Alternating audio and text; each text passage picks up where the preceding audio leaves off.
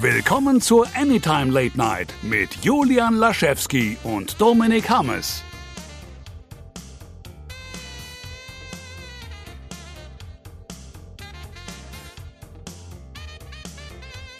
Einen wunderschönen guten Tag und herzlich willkommen zur Ausgabe 96 des mittlerweile quartalsmäßig erscheinenden Podcasts Anytime Late Night. Wir bemühen uns, liebe Freunde, wirklich. Ähm, es ist immer, wir, wir wollen eigentlich wöchentlich gefühlt. Ähm, dann wegen der Termine wird es dann zweiwöchentlich und dann ist irgendwann ist das Befinden auch nicht gut und dann, dann geht noch mehr Zeit ins Land. Es tut uns auch leid, weil das hier ja immer wieder sehr viel Spaß macht. Und ich glaube, da stimmt mir mein Co-Moderator wie immer herzlich zu. Hallo Julian. Hallo Dominik, aber natürlich sowas von. Ich ist immer so eine kleine, ich glaube, Schande ist schon das richtige Wort, dass wir doch Ja. so selten zusammenfinden. Da, absolut. Und ähm, das ist so ein schlechtes Gewissen uns und euch gegenüber. Ja, das beschreibt es tatsächlich sehr gut. Also ich merke immer wieder, ich würde viel, ich meine, wir schreiben ja auch viel bei WhatsApp, du und ich, und ich merke immer für meinen Teil, ich würde eigentlich noch viel, viel mehr dann gerne direkt mit dir drauf loslabern und teilen und gucken, aber wir wollen uns ja auch immer wieder dann was für die Folgen auch aufspannen, dass wir nicht im Vorfeld schon einfach alles rausballern, damit wir, wenn wir in der Folge sitzen, nicht überlegen müssen, was haben wir da eigentlich nochmal gesagt? Und so behalten wir uns einfach alles drin und lassen es dann jetzt hier auf einmal raus. Oh Gott. Ich merke auch gerade, dass meine Aufmerksamkeit noch nicht ganz da ist. Das Gute ist, ich habe anderthalb Liter Tee intus. Geil. Ähm, dann nutze ich das einfach auch gerade für eine persönliche Frage. Julian, ich habe dir ja neulich Tee ge geschickt. Hast du schon probiert? Ja, ja, ja, ja. Und zwar, ach Mist, jetzt habe ich leider die Namen der Sorten vergessen. Es tut mir Das leid. ist egal. Ich habe die Sorten im Kopf. Das ist der Hal- Halmari, ja. dann äh, der Lapsang Bio und der Duke of Grey. Das sind die drei, die ich dir geschickt habe. Der Duke of Grey ist schon weg. Den fand ich sehr, sehr lecker. Mhm. Und der Lapsang Bio, da müsste noch einmal drin sein. Und dem ha Halmari? Halmari, ja. Ja, den habe ich noch gar nicht probiert. Okay. Das ist einfach, das ist einfach der stärkste Schwarztee von denen. Der ist schön, der ist schön. Wenn du morgens wach werden Ich würde willst. sagen, das ist ja perfekt für morgens, der Tee. Absolut. Aber es freut mich, wenn du bist ja auch ein bisschen Schwarztee-Trinker, deswegen überrascht es mich. ich hab Ja, der, der liebe Ben hat ja, hat ja geschrieben, so, ja, super, da freut sich die Frau. Und ich so, ey, egal wer sich freut, Hauptsache jemand freut sich. Nur darum geht's. Ach je. Geht's dir denn gut? Oh, ich kann gar nicht klagen, mein Lieber. Danke, dass du fragst. Mir geht es tatsächlich sehr, sehr gut. Hatte jetzt, naja, zum Zeitpunkt der Aufnahme, äh, ist das, ist das jetzt, jetzt quasi, es ist jetzt quasi eine Woche her, dass ich zwei sehr anstrengende Wochen hatte. Ich hatte Mhm. dieses Jahr mein erstes Pete's Meet Event. Da bin ich ja unter anderem für die Events eben zuständig. Das heißt, ich bin der Organisator, Orchestrator und Einfädler. Hab dabei natürlich Hilfe von einem echt tollen Team. Aber im Kern bin ich ja so der Hauptverantwortliche, wo dann alle eben zu mir kommen, wenn irgendwas ist. Wir haben dann nebenher auch noch eine App dazu gelauncht, für die ich letztes Jahr die Idee hatte, weil ich auch sehr froh war, dass eben dann Pete's Meet, also das ist zum Beispiel so etwas, das habe ich dann natürlich vorgestellt und ähm, haben aber alle gesagt, ja, ey, das klingt nach einer super Idee, lass das machen. Dann habe ich Mhm. eben Budget in die Hand bekommen und bin damit in die Welt hinaus gehüpft. Und apropos der liebe Ben, er hat zum Beispiel auch das Logo für diese App designt und sowas. Und das finde ich sieht super aus. Also es ist immer wieder klasse, was der für eine krasse Arbeit einfach macht, der Junge. Vor allen Dingen auch so schnell. Ja, Also ich, wirklich. äh, Ich, also ich arbeite ja viel mit Illustratoren auch zusammen und ähm, die sind alle schnell. Mhm. Aber er gehört definitiv zu den Top 3, finde ich, was die Geschwindigkeit alleine Auf angeht. Und qualitativ kann man sich da auch null beschweren. Wollte ich ja sagen, das ist so das Schöne bei ihm. Das ist ja nicht nur, dass, dass es ähm, er, er, er das sehr schnell macht, sondern es ist auch wirklich qualitativ hochwertig trotzdem, was er finde. Behaupte ich, A, eine Seltenheit ist, aber B, auch kein Muss. Also ich finde, wenn du qualitativ geile Arbeit machst, dann lass dir auch gerne Zeit dafür. Also das, das läuft ja auf diese, äh, was ich immer gern zitiere, ich zitiere ihn ja sowieso immer gern, aber Neil Gaiman hat das mal schön zusammengefasst. Wenn man, wenn man Freelancer ist, gibt's ja drei Sachen. Ja, und zwei davon musst du nur erfüllen. Nett sein, Ja, ja. gute Arbeit machen und pünktlich sein. Wenn du zwei davon hast, super. Dann lassen die alles durchgehen. Also wenn du zwei hast, dann kriegst du auch einen neuen Auftrag. Und Ben ist auch noch nett. Ja, ja, Also- ben, ben hat die Checkliste alle drei. Das ist, ich sag ja, ich Ja. finde das auch so krass Das, von ihm das ist auch einfach. problematisch. Also ich denke, der soll sich einfach mal mehr Zeit lassen. Ich glaube, das ist am besten. Das ist problematisch. Überzieh doch mal eine Woche, entspann dich doch mal. Das auf, also das rate ich ihm aber auch mal wieder, dass er sich mal dringend entspannen müsste. Also so viel wie der immer reinklotzt und wie der immer macht, aber ich finde es auch sehr schön an ihm, weil du merkst immer, er steckt voller Ideen, die er auch immer umsetzen möchte und dann kommt noch jemand wie ich dazu und, und gibt ihm noch mehr Arbeit, die dann auch noch umsetzt. Also ist schon, das ist schon klasse. Das hat sehr gut funktioniert. Ich hatte heute auch vor, weil ich habe die letzten beiden Ausgaben von Unlocked nicht gehört. Aber ich weiß ja immer, wenn ich nicht dabei bin, redet ihr über mich. Tatsächlich Ähm, haben wir auch wieder über dich geredet, das stimmt. Ja, und jetzt haben wir über Ben geredet. Das heißt, wenn ihr auch alle wirklich Fäden zusammenhalten wollt, dann müsst ihr wie beim MCU einfach alles hören. Es führt kein Weg dran vorbei. Und das finde ich schön. Weil selbst ich muss jetzt die alten Folgen wieder nachholen, nur um rauszufinden, okay, welche alten Witze wurden über mich gemacht. Ja, wo kommt jetzt der Insider her? Genau. Genau Deswegen. das, hör mal. Nee, aber ey, davon haben wir eine Frage auch äh, abschließend zu beantworten. Jetzt die letzten zwei Wochen vor diesem Event, würde ich sagen, waren ungefähr 14 Tage durchgearbeitet, was aber gar nicht schlimm ist. Ich muss dir sagen, mir macht das sehr, sehr viel Spaß alles. Und ähm, Hm. ich bin sehr, sehr happy mit dem, wo ich jetzt bin im Leben, also arbeitstechnisch gesehen. Der Rest ist auch nicht schlecht, bin ich ehrlich. Ähm, und äh, von daher, ja, ey, die Woche konnte ich jetzt relativ gut ausspannen im Vergleich. Klar, trotzdem gearbeitet, aber ähm, du kennst es ja auch, wenn, wenn mal so ein Event vorbei ist, dann hat man trotzdem einiges weniger zu tun. Und das ist dann schon recht angenehm. Donnerstag, also zum Zeitpunkt der Aufnahme gestern, hatte ich auch mal frei genommen und wirklich nichts gemacht. Das tat auch gut. So, jetzt aber zu dir. Wie geht's dir denn? Ähm, gut, äh, vor allen Dingen besser. Also ich hatte ja wirklich so eine Down-Phase jetzt Mhm. vor einiger Zeit und äh, gibt immer Dinge, an denen ich noch zum Knapsen habe gerade, aber Ja. äh, ich kümmere mich gerade ein bisschen mehr um mich selber und das, Schön. das fühlt sich immer so ein bisschen schwierig an. Mhm. Also ich weiß, du kennst es bestimmt, dass man das dann macht, dann ist man, darf ich das eigentlich gerade? Ja. Ähm, und da muss ich noch ein bisschen mit klarkommen. Gehe auch sehr viel spazieren und ich gehe ja sau gerne spazieren, wenn es richtig schlechtes Wetter ist. Und es ist ja gerade sau windig die meiste Zeit Ja. und regnet wie bescheuert. Ja. Und ich habe dafür natürlich die richtigen Klamotten. Nur gestern war ich quasi mit, was die Hose angeht, mit meiner, mit meiner B-Ausstattung unterwegs, Mhm. wo ich nicht mehr genau wusste, wie wasserdicht ist die. Ich bin los und es war alles in Oh, Ordnung. oh. Schuhe wasserdicht, Ja. Jacke wasserdicht, Kapuze drüber, alles super. Schön, schön Podcast gehört beim, beim Spazierengehen und war so, ah geil, richtig viel Wind, richtig viel Regen, ich lieb das. Und dann irgendwann merke ich so, ja okay, die Hose da, die ist wasserabweisend, aber die ist nicht wasserdicht. Das ist aber nicht so schlimm. Geh noch ein bisschen und dann irgendwann merke ich, oh, jetzt werden die Socken nass. Oh, das hasse Weil ich das Gefühl. weil die Hose Nasse nass ist, Socken werden mag die Socken nass. nicht. Und, und dann läuft das natürlich in die Schuhe Mhm. und die sind in beide Richtungen wasserdicht. Das heißt, bei jedem Schritt war es so, ja, nee, boah. also da der Moment, in dem ich dann umgedreht habe, ist, äh, bin aber zu Hause irgendwann mal so, wirklich ab dem Bauchnabel alles trocken nach oben hin, Beine nass, völlig egal. Also ganz ehrlich, Beine können eiskalt und nass Mhm. sein, das ist mir wirklich furz. Aber sobald es in Richtung Füße geht, auf gar keinen Fall. Das äh, muss, Nee, die, die ich dir, Schuhe, da- das- die Schuhe trocknen immer noch im Bad. Also das ist, die habe ich schön, kann ich auskippen über der Badewanne. Das, hm, naja. Aber trotzdem, äh, solange man sich dabei nicht erkältet, ist alles gut. Und ähm, bin froh, äh, tatsächlich froh, dass es so, ich weiß, alte Männer reden über das Wetter jetzt, aber ähm, ich bin wirklich froh, dass es mal wieder geregnet hat, weil wir hatten ja irgendwie drei Wochen lang nichts an Niederschlag. Dann auf einmal schneit's wie bescheuert und bleibt liegen, sieht aus wie Winter. Jetzt regnet's drauf- schon drei, vier Tage gefühlt. Oh, ich hoffe, das bleibt noch ein bisschen so. Nicht zu viel, wir wollen nicht wieder irgendwelche Flutkatastrophen, bitte nicht. Ähm, aber ein bisschen gu guter, guter Niederschlag. Da ist, ist auch was fürs Herz dabei, sag ich mal. Also meine Hunde lieben das auch. Also sobald das Wetter schön mistig ist, also wirklich regnet, düster, windig, finden die Mhm. total klasse. Das ist auch so deren Lieblingswetter. Macht vielleicht Sinn als Huskies, dass sie jetzt nicht gerade irgendwie so einen warmen Sommer vorziehen. Ja. Ähm, ich gehe auch super gerne spazieren.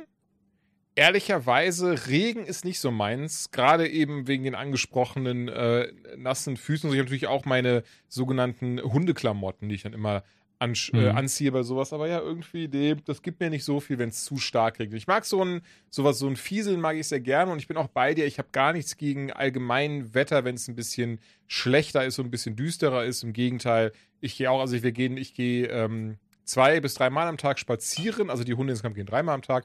Manchmal gehen meine, oder meist, oder anders, die meiste Zeit gehen meine Frau und ich zusammen. Manchmal teilen wir uns das aber auch, wenn sie mal ein bisschen mehr bei der Arbeit zu tun hat oder ich ein bisschen mehr bei der Arbeit zu tun habe, dann ähm, geht einer von uns beispielsweise nur zweimal und die andere Person geht eben dreimal am Tag.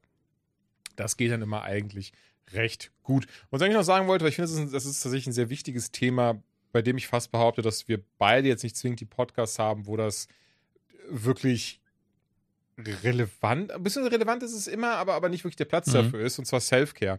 Ähm, du hast es gerade schon richtig erkannt, doch ich musste das ganz krass lernen, wie, wie A, wie wichtig Self-Care ist, aber A, äh, A, wie wichtig es ist, aber A, ähm, also nochmal, haha, A, wie wichtig das ist, aber B, dass es auch in Anführungszeichen erlaubt ist. Also, dass man wirklich sich etwas Gutes tun kann und nicht rund um die Uhr funktionieren muss, arbeiten muss, produktiv sein muss, wie auch immer. Und auch bin ich ehrlich, und da geht es ja H genauso, wenn ich sehr gerne produktiv bin, sind Tage, die ich jetzt zum Beispiel, wie ich gestern hatte, einfach mal in Anführungszeichen nichts zu machen, auszuspannen, in meinem Fall Videospiele zu spielen, bisschen sinnlos im Internet zu surfen, sind auch wichtig. Und das ist eben Self-Care und, und ich glaube, das Schöne ist, dass immer, gerade heutzutage, dass immer mehr den Fokus auch rückt und man da, finde ich, oder du und ich da, glaube ich, auch mit gutem Beispiel vorangehen können, um auch anderen zu sagen, ja, es ist vollkommen in Ordnung, auch einfach mal auf sich selbst aufzupassen, auf sich selbst zu hören, sich selbst etwas Gutes zu tun. Ja, und das ist aber schwierig, das jeden Tag zu akzeptieren, wenn man dann irgendwie den Kopf gerade in so einem Projekt drin hat oder arbeitet ist so, ja, jetzt müsste ich eigentlich, jetzt müsste ich eigentlich Pause machen. Hm. Und da man halt nicht, in unserem Fall oh, jedenfalls, ja. mhm. äh, irgendwie einen Arbeitgeber hat, wo man sagt, ja, scheiß drauf, ich habe ein Recht auf meine Pause, sondern der Chef sitzt auf dem gleichen Stuhl wie man selber, ist man so, ja, dann mache ich das doch jetzt noch. Das kann man einmal machen, das kann man zweimal machen, aber nach ein paar Jahren ist es dann so, hä, was ist Pause? Und ähm, gerade in unserem Beruf sieht das nach außen natürlich nicht so aus. Das sieht immer aus, als würden wir ständig Pause machen, aber ist leider nicht so. Als würden wir immer Videospiele spielen. Ja, und selbst wenn, also ich meine, wenn ihr für, ich merke es ja bei Unlock, weil ich ja bin deswegen selten dabei, mhm. weil ich wenig spiele. Und ähm, ihr rattert dann immer Titel runter, wo ich denke, jo, das ist aber auch irgendwann Arbeit. Also oh, wenn man irgendwie fünf, hatten wir lustigerweise sogar in der neuen Folge kurz drüber mal gesprochen, ja. Ja, äh, wenn du irgendwie so fünf, sechs Titel pro Folge machst, die neu sind, dann musst du ja wirklich gucken, okay, ich habe jetzt so eine halbe Stunde, dann zocke ich das noch, äh, gehe ein bisschen später schlafen und das, das ist ja auch, ist einfach Zeit. Ja, es auf jeden eigentlich Fall. immer um Zeit. Auf jeden Fall. Ich mache mach mach es sehr gerne und natürlich, ganz ehrlich, im Regelfall sind das Videospiele, die ich auch gerne spiele. Und ähm, was ich aber habe, das hat zum Beispiel, da haben wir gestern noch drüber gesprochen, das ist dann eben, dass ich trotzdem, auch wenn ich merke, das Spiel ist nichts für mich oder irgendwelche anderen Gründe, dass ich es vielleicht gar nicht so dringend spielen wollte, ähm, dann aber gemacht habe, sei das ein Interesse da ist, wie auch immer. Ich spiele die Spiele trotzdem mal bis zu diesem oder bis zu einem Zeitpunkt, bei dem ich wirklich erst weiß und denke, okay, ich habe jetzt alles einmal gesehen. Jede, jede Funktion kann ich berücksichtigen und meine ich nicht, dass ich den kompletten Skilltree freigeschaltet habe, aber dass ich weiß, alles, was das Spiel an Funktionen zu bieten hat, das habe ich jetzt auf jeden Fall gesehen und erst dann fühle ich mich auch gut genug, sage ich mal, darüber zu reden. Mhm. Ja. Genau, das ist eben der Punkt. Also, äh, ich habe das, das hatten wir ja bei, was war es, ähm, das mit den Aliens, Conquer Earth oder wie hieß das? Nee, das hieß ganz anders. Mhm. Ähm, ist auch egal. Also ich hatte diesen einen Titel für Unlock getestet, wo ich so, nee, nee, doch, doch, es war bei beiden sogar, dass ich so ungefähr bis zur Hälfte gefühlt gekommen bin und da hat dann natürlich schon einen Eindruck. Ähm, und das waren halt beides Spiele, wo die Story nicht so mega relevant ist, deswegen ging's. Aber als ich damals mein erstes Spiel, das ich hier getestet habe, war ja äh, Outlast, glaube ich. Das da habe ich gesagt, das muss ich ah, durchspielen. Sonst kann, ja. ich, sonst kann ich nicht sagen, ob das gut, wirklich gut ist. Das war das erste, wofür ich bezahlt worden bin mhm. als Test. Ähm, und dann Sherlock Holmes danach, äh, Crimes and Punishment, genau das gleiche. Das musst du durchspielen, damit du dir wirklich eine Meinung erlauben darfst. Ansonsten, das hört er dann auch immer in den entsprechenden Podcasts, sagen wir so, ey, ich hab's nur so weit gespielt, bisher sieht's so und so aus. Aber da könntest du nicht, wenn du jetzt einen geschriebenen Test, äh, Text schreibst, sagen, das ist meine Wertung. Egal, ob das eine nee, Zahlenwertung ja, ja. ist oder mhm. ein Fazit. Das ist einfach unfair dem Produkt gegenüber und auch den Hörern oder den, den Lesern und deswegen auf gar keinen Fall und das alleine, das sind ja immer mindestens so und so viel Spielzeit. Die meisten Leute kritisieren dann auch so, ja, es war ganz nett, aber waren die nur 20 Stunden. Und ich denke, ich bin manchmal ganz froh, wenn die nur 20 Stunden haben. Kenn ich. Naja. Was haben wir? Wo wollen wir Sehr anfangen? Viel. Sollen wir News machen, als wir geguckt haben? Ich würde sagen, wahrscheinlich erst News, weil die gehen, glaube ich, heute erheblich schneller, oder? Ja, also wir hätten vielleicht noch länger suchen können, aber ich habe das Gefühl, dass wir im Moment wirklich weniger äh, krasse News reinkriegen. Es gibt immer so eine kleine Schlagzeile mal, aber nichts Besonderes. Ähm, deswegen sind es auch, wie ich das hier sehe, eher so unschöne Sachen, wenn man mal ehrlich ist. Also nichts davon ist eine Nachricht, wo man sagt, ja, da freue ich mich aber mega, mhm. sondern höchstens, äh, ja gut, ähm, habe ich kommen sehen vielleicht. Das könnte man noch über die beiden Meldungen sagen. Wobei, Aber fang einfach mal eine an. Meldung, muss ich sagen, da fange ich mal direkt an. Da habe ich mich schon ein bisschen genau. gefreut irgendwo.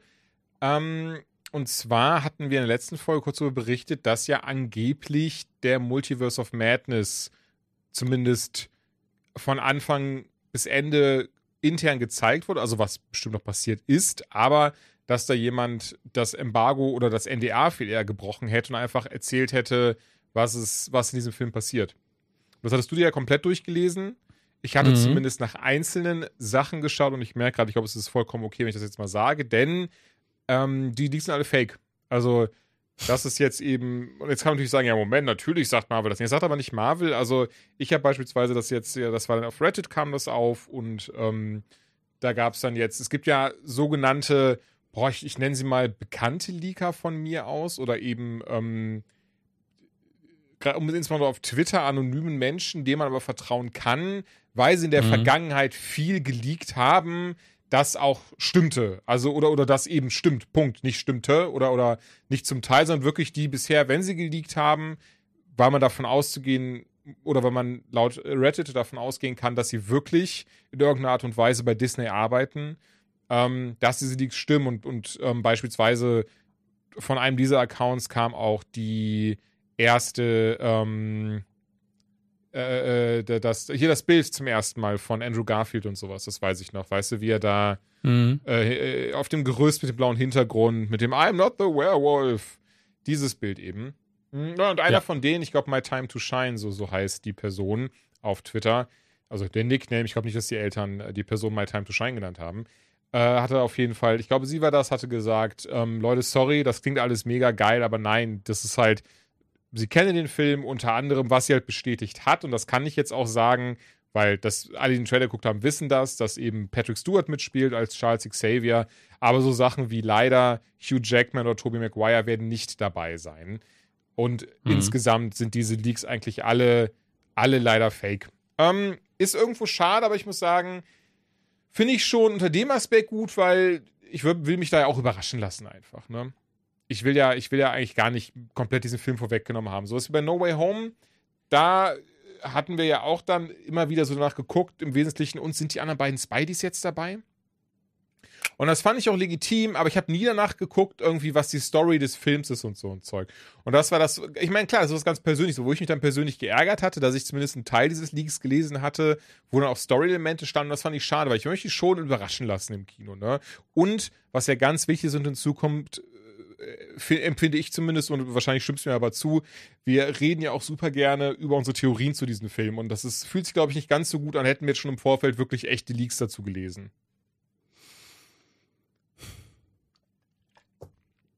Ich muss drüber nachdenken, ob ich dir zustimme. Außer du ehrlich Ja gut, oder wir könnten uns dann nicht hinstellen und so eine, so eine Spezialfolge über No Way Home machen, wenn wir schon gewusst hätten, was für No Way Home alles passiert. Was wir ja zum Glück nicht wussten. Das heißt, wir wussten, Andrew Garfield Nee, ist dabei. So.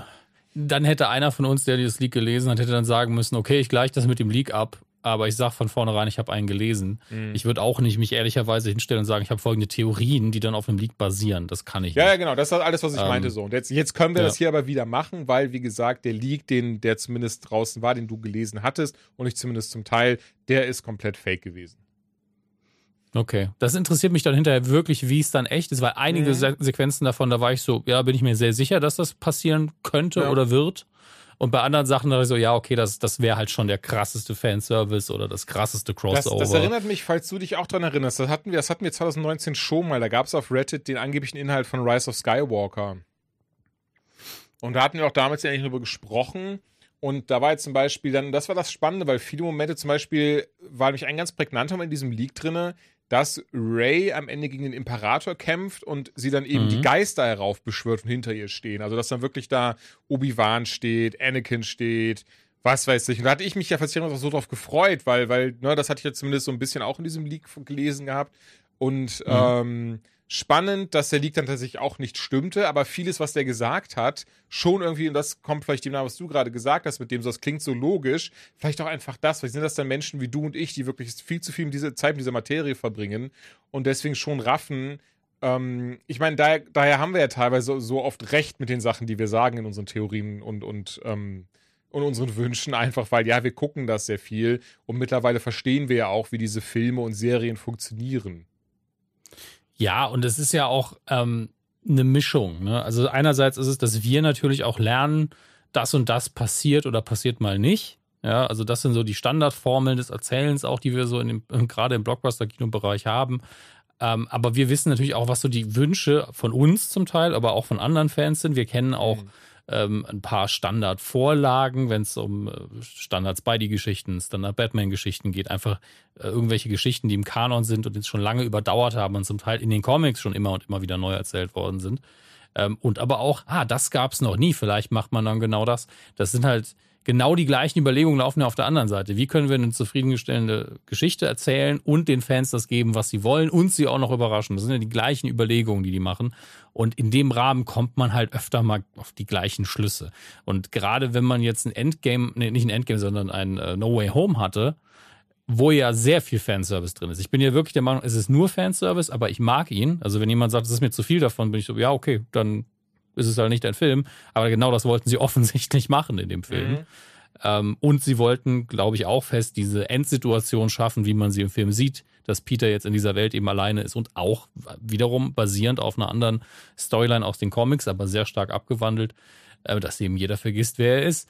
Ähm, und was ich damit nur sagen will, ist, wenn man das gerade hinter sich hat, so einen krassen Fanservice-Film, dann ist so ein Leak, wie der, den ich gelesen habe zu Doctor Strange, wo halt sau viel Fanservice drin ist, wirkt viel realistischer auf einmal. Oh, auf jeden Fall. Ja, da stimme ich dir voll und ganz zu. Aber was mir gerade einfällt, apropos Spidey-Comics, ich habe jetzt die Tage nach, nach langer Zeit mal wieder, ich hatte einfach so diesen Moment von so, boah, ich könnte mal wieder ein Comic lesen. Neues. Ich könnte mal wieder Comics bestellen und habe dann eben bei meiner Anlaufstelle, und ich merke gerade letztes Mal, als ich das davon erzählt habe, bestimmt schon zwei, drei Jahre her, aber da hatte ich ja ein paar mhm. Leute auf Twitter mich gefragt und äh, comicshop.com oder de, Entschuldigung, ich guck mal ganz schnell, dass ich falsch sagen. Ganz, ganz wichtig, ich stehe mit denen nicht in Verbindung, die kennen mich nicht mal, ich kriege dafür gar nichts, also wirklich gar mhm. nichts, gar nichts. Aber nur, falls noch mal jemand Interesse hat, comicshop.de, die haben immer relativ, jetzt zum Beispiel auch wieder, gestern kamen die neuen Comics raus, die haben die halt jetzt einfach schon bei sich auf der Seite. Also das mhm. nur als, als Info, falls auch irgendwie jemand Interesse hat. Ähm, und hab dann auf jeden Fall die Spidey-Comics, die klangen nämlich interessant. Die mhm. Beyond-Saga heißt sie, die habe ich mir bestellt. Und ich, und ich habe jetzt die ersten, die ersten drei davon, das sind irgendwie Spider-Man 75, 76, 77 müssten es sein. Und habe sie jetzt halt gelesen und, und ich, ich merke dann einerseits, ich liebe das trotzdem immer noch sehr, aber Comics, ne? Also wie, wie viele Sachen da so A auf einmal passieren, aber B auch, dass, dass sie oder weißt du was, ich ganz ehrlich, ich sag's einfach. Also, es ist, verzeiht, verzeiht mir hoffentlich jeder, aber Beyond ist wirklich nur wie der Comic anfängt. Also, was ich daran sehr interessant fand, Ben Riley ist zurück. Und wer Ben Riley nicht kennt, da muss ich, ich versuche trotzdem nicht groß auszuholen. Ben Riley wurde in den 90ern eingeführt, da gab es die sogenannte Spider-Man-Klon-Saga. Und der Jekyll, der hat eben die DNA von Peter Parker genommen und Klone von ihm erstellt, um eben die, also mit denen aber hat er halt versucht, eigene Spider-Männer zu erschaffen was dann nicht wirklich ganz geglückt ist, die, die eben, die sollten natürlich gegen Spider-Man sein, aber ist alles nicht so aufgegangen. Es ist auch eine ganz wirre Geschichte, ganz, ganz ehrlich. Und da trat dann eben zum ersten Mal Ben Riley plötzlich auf den Plan, der eben auch ein Klon war von Peter Parker, genauso aussieht wie er. Und da gab es dann diese ganz krasse Offenbarung in den 90ern, dass eigentlich Ben Riley der echte Peter Parker ist und dass eben der Jekyll schon vor Jahren bei seinem allerersten Klonversuch es geschafft hatte, einen 1 zu 1 Peter Parker Klon zu machen. Und der hat dann ähm, den echten Peter Parker in irgendeiner Form verscheucht. Ich weiß gerade gar nicht mehr genau, ich bin ganz ehrlich, das habe ich gerade nicht mehr so ganz im Kopf, wie das, wie das richtig war. Und Ben Riley hat dann, der zu dem Zeitpunkt natürlich selbst auch denkt, er ist Peter Parker, seinen Platz eingenommen. Und das heißt dann, zumindest in den Comics, waren über lange, äh, lange Jahre eben dann angeblich Peter Parker, also Ben Riley, Peter Parker. Also ich weiß, Comics, ne? Ich hoffe, bis hierhin konnte man mir folgen. Ich versuche es gerade wirklich so easy aufzudröseln wie möglich. Das hat dann aber sehr viele Comic-Fans auch sauer gemacht, weil im Wesentlichen wurde ja dann gesagt, so all die Abenteuer, die jetzt in den letzten Jahren passiert sind, das waren gar nicht unser Peter Parker, das war Ben Riley. Und dadurch, dass dann natürlich auch die Leute wie immer reagiert haben, wie Comic-Fans anscheinend reagieren müssen, hat Marvel dann gesagt, nee, nee, äh, hier, wie, was, wie sagen die coolen Kids? Ähm, äh, äh, äh, ich habe keine Ahnung, du fragst einfach absolut den falsch. Ja, dieses, mein Hirn war wirklich gerade so, äh, was ist Phase? Was ist Nein. ja, das, das sagen auch coole Kids, habe ich schon mitbekommen. Aber nicht, nicht Yikes, Zoink oder Psych, hier, Psych! Ne, und waren die so, Psych, hm. nein, das war doch immer alles Peter, Pater, äh, Peter Parker, wir haben gelogen, Ben Riley ist ein Klon, der erst seit gestern dabei ist. Und du bist so, hä? Naja, trotzdem ähm, mochte ich diese Ben Riley-Story sehr. Und ähm, der hat dann zeitweise sein eigenes Comic gehabt. Er hat sich dann komplett gelöst von, von, von dieser ganzen Sache. Hat natürlich immer Mary Jane hinterher getrauert, Tante May hinterher getrauert, weil am Ende des Tages war er eben Klon, der 21 dieselben Erfahrungen hatte, Erinnerungen, Comics halt. Jetzt ist er halt wieder mhm. da in den mhm. Comics, ähm, was ich recht cool fand, was ich aber halt nicht wusste, wie sie das halt aufgedröselt haben. Und das ist das, worauf ich jetzt gerade hinaus wollte, wo ich ja wirklich dachte, so, ey, Comics einfach, ne? Und zwar hast du in diesem Moment, wo Peter Parker dann eben gegen Gegner kämpft, die ich halt einfach nicht kenne, wo, wo die irgendwie aus radioaktivem Material bestehen. Kann mir gut vorstellen, dass die relativ neu sind, wie ich habe die vorne nie gesehen. Ich glaube, die heißen einfach UFOs, also wie ein UFO, aber halt Wortspiel auf Gegner UFOs. Und Comics. ja, Alter, ne, da hatte ich schon wieder die Schnauze voll.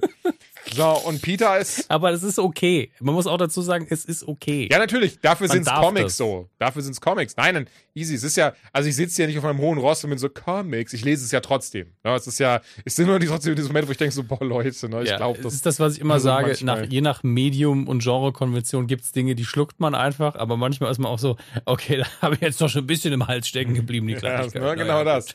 Naja, auf jeden Fall äh, war das dann hört das mehr oder weniger damit auf, dass dann, dass eben dann Peter, also den, den wir kennen, Peter Parker, Spider-Man, er schafft sich gegen die anzukommen, plötzlich bekommt er Hilfe und erkennt, warum auch immer, Ben Riley erstmal nicht und gibt diesen, gibt so einen Gag, wo er zu ihm sagt halt so, hey Spider-Verse, why don't you tell me when you guys come over? Irgendwie sowas. Und er nimmt dann die Maske ab und ist dann so, oh, Ben Riley. Und im nächsten Moment kriegt Spidey halt so einen ab, dass jetzt alle davon ausgehen, dass er halt tot ist. Und ich bin wieder so, Leute, warum muss das denn immer sein in diesen Comics? Und äh, damit das natürlich nicht auffällt, ist jetzt gerade Ben Riley Spider-Man in dieser, diese, diesem Lauf, der jetzt seit irgendwie 25 Ausgaben schon ist. Und gerade geht man natürlich davon aus, dass Spidey nicht mehr lebt. Was wir alle wissen, kompletter Bullshit ist und gibt ihm, ich gebe ihm noch drei Ausgaben, dann ist er wieder da. Ich, ich verstehe es aber nicht, dass sie immer so dieses Überdramatische nehmen müssen. Und das ist dann lustigerweise auch dieser Moment, wo der bei mir wieder einsetzt mit so, stimmt, deswegen hatte ich aufgehört, Comics zu lesen. Aber das ist vielleicht auch und, und da ist das, was ich ja seit Jahren so ein bisschen mich wundere, dass mhm. man da nicht eine klarere Linie fährt. Ich glaube einfach, wenn du jetzt 15 bist, 13 bis 15 bist und du liest genau diesen Run mhm. und du bist so, oh, fuck, Peter Parker ist tot. Weil du, das ist okay, wenn du das dann glaubst. Ja. ja? Ähm, und dann ist das für dich krass, dann ist das für dich heftig und dann ist das auch Jahre danach, denkst du dran zurück und bist so, ja, das war ein heftiger Run, das war richtig intensiv. Aber mittlerweile weiß ich natürlich, dass Comichelden alle paar Jahre mal sterben und zurückkommen. Ähm, aber vielleicht schreibt man eben diesen Run für diese Zielgruppe und das ist ja auch in Ordnung. Vollkommen. Nur finde ich halt, dass man das vielleicht, und ich glaube, das ist so ein Marketing, ähm, ja, du kannst, egal was du machst, das ist Quatsch. Das ist so eine Marketing-Zwickmühle. Entweder du schreibst drauf, ja, das ist ähm, für 13 bis 16 Jahre alte Leute gedacht, weil die, also die Begründung muss ja gar nicht dabei schreiben, aber letztlich nicht nur wegen dem, was gezeigt wird, also irgendwie zu viel Blut oder zu viel Sex, sondern mhm. ähm, weil es darum geht, dass die Leute vielleicht noch nicht so viel Leseerfahrung haben, wirklich. Ähm, und dann machen wir aber eins, das ist für Leute 20 plus, die halt schon alles gesehen haben in dem Bereich. Ähm, aber wenn du das machst, dann gibt es halt Leute, die dann, die 20 sind oder 50 sind, die kaufen dann diesen Teenager-Comic nicht mehr, obwohl er ihnen gefallen würde. Und ich glaube, deswegen hast du so eine dumme Balance, weil jemand wie du, der sagt, oh, ich guck mal noch mal rein, ist dann enttäuscht, weil auch nirgendwo gestanden hat, du, Julian, das ist vielleicht nichts für dich. ne? Erster würde ich mich freuen, nächstes fände ich das mega creep und hätte wahrscheinlich irgendwie so richtig Paranoia, wenn das einfach so schlägst du auf und ist so, ja, für dich ist das nichts, Julian. ja, also ich meine, da, da äh, läuft es halt hin. Irgend springt einfach dein, dein Alexa an und dann ja, nicht du jetzt hier. Ähm, und äh, sagt dann so, wir haben analysiert, welche Comics du schon gelesen hast und sind zu dem Schluss bekommen, das, hast, das kennst du alles schon. Mach das mal nicht. Das ist, das erinnert mich halt schon ja. krass an den Tod von Bruce Wayne vor zehn Jahren mittlerweile. Ich weiß gar nicht, wie lange es her ja. ist. Ähm, wo auch, aber da haben gestandene Erwachsene neben mir gestanden und haben gesagt, nee, der ist jetzt tot. Und ich so, ja, das kannst du gern glauben. Geh mal online und guck dir den neuesten Comic an, der in den USA gerade erschienen ist, wie er gerade im Piratenkostüm sich durch die Zeit zurückkämpft. Prost. Prost. Ja, es, es, war auf einer Party, deswegen. Ach, okay, okay, okay. Ich dachte, das ist so, das ist so, wenn, das ist so dein Mic Drop, so deine Version des Mic Drops. Nur, nur die Sache ist die, ich habe das nicht zu der Person oder den Personen mhm. gesagt an dem Abend, sondern ich habe in der Ecke gestanden und war so, da mische ich mich jetzt nicht ein, aber Prost. Nee, aber äh, da muss ich sagen, den Run mochte ich aber damals sehr, diesen, diesen Bruce Wayne ist tot und. Da, das, das ging vielen so, aber es war ja von Anfang an klar, dass er Nein, vollkommen. Da, da, da, da, das, waren genau, da, da, da, so- das ist, also da müssen wir gar nicht diskutieren oder argumentieren. Mir ging es aber Ja. darum, ich mochte trotzdem, wie das aufgezogen war. So, du wusstest vorhin rein, kommt wieder, aber sie haben sich ja echt Zeit gelassen. Also ich müsste nachschauen, Ja. ich will nicht lügen, aber ich glaube, es waren schon zwei Jahre, die vergangen sind. Also auch zwei Ja, echte Jahre. Bis. es muss sich ja auch lohnen. Also, ähm, ich glaube, bei Captain America war es ja auch so. Sie haben ja Steve Rogers irgendwo 2007 rum, glaube ich, auch War, getötet. stimmt, Und da haben auch alle gesagt, lass ihn doch, also es war, glaube ich, Aftermath of Civil War oder so. Und haben alle gesagt, ähm, ja, lass ihn, Marvel, lass ihn bitte tot. Und er war auch wirklich, wirklich lange tot. Ich weiß, dass Aber- Leute, ich weiß auch, ich habe damals YouTube-Videos gesehen von Menschen und dass ich möchte das gar nicht irgendwie, ich möchte da niemandem zu nahe treten, aber war ich schon so ein bisschen so, hm, die ganze Beerdigung für ihn gehalten haben. Also das äh, spannend, sage ich mal. Das habe ich Gott sei Dank nicht gesehen. Mir hat es gereicht, dass ich an dem Tag in New York war, im Comic-Shop gestanden habe und ihm zugucken konnte, wie er immer gesagt hat, nope, it's sold out. Ring, nope, it's sold out. Aber daran merkst du auch wieder, wie smart dann sowas ist, ne? Das- Natürlich, das ist ja der Punkt. Das ist ja das, was sie immer wieder sagen. Sobald wir irgendeinen krassen Stunt machen, wo jeder sagt, das macht ihr nur um Comics zu verkaufen, guess what? Wir verkaufen mehr Comics. No shit. Ja. Also, so, so, wenn man da als Kunde sich einfach nicht gegen wehren kann als Masse, dann wird es immer wieder passieren. Und es kommen ja auch oft gute Geschichten dabei rum. Das darf man auch nicht vergessen. Gerade, also es waren auch viele Leute damals enttäuscht, als Bruce Wayne zurückkam, weil der Moment wohl, und ich habe den Run nie gelesen, ähm, als sich dann entschieden hat, wer den Battle for the Cowl quasi gewinnt, äh, als der dann übernommen hat, dass das doch sehr, sehr schön und emotional gewesen Oh, da haben wir, sein ich, muss. wir sogar, du und ich so drüber gesprochen, Ja. weil ich fand das richtig, richtig toll, wie sie das eingefädelt haben, dass eben dann Dick Grayson, Entschuldigung, ich weiß nicht, ob ich darüber überlegen musste, aber Dick Grayson war dann eben derjenige, der, der den Ja. Mantel übernommen hat. Und den Run, den habe ich auch oben komplett, der ist mittlerweile auch ein bisschen was wert, den habe ich übrigens nicht komplett noch nicht oben. Ähm, der Carsten Gag, das ist so, das ist mir jetzt mal aufgefallen, das, ist, das sage ich öfters bei so einem Podcast-Sachen wie so, ja, die, äh, die, das Comic habe ich, das ist mittlerweile 100 Euro wert. Und dann bin ich halt so, Moment, ich weiß nicht, ob ich das immer so, so laut rausposaunen sollte.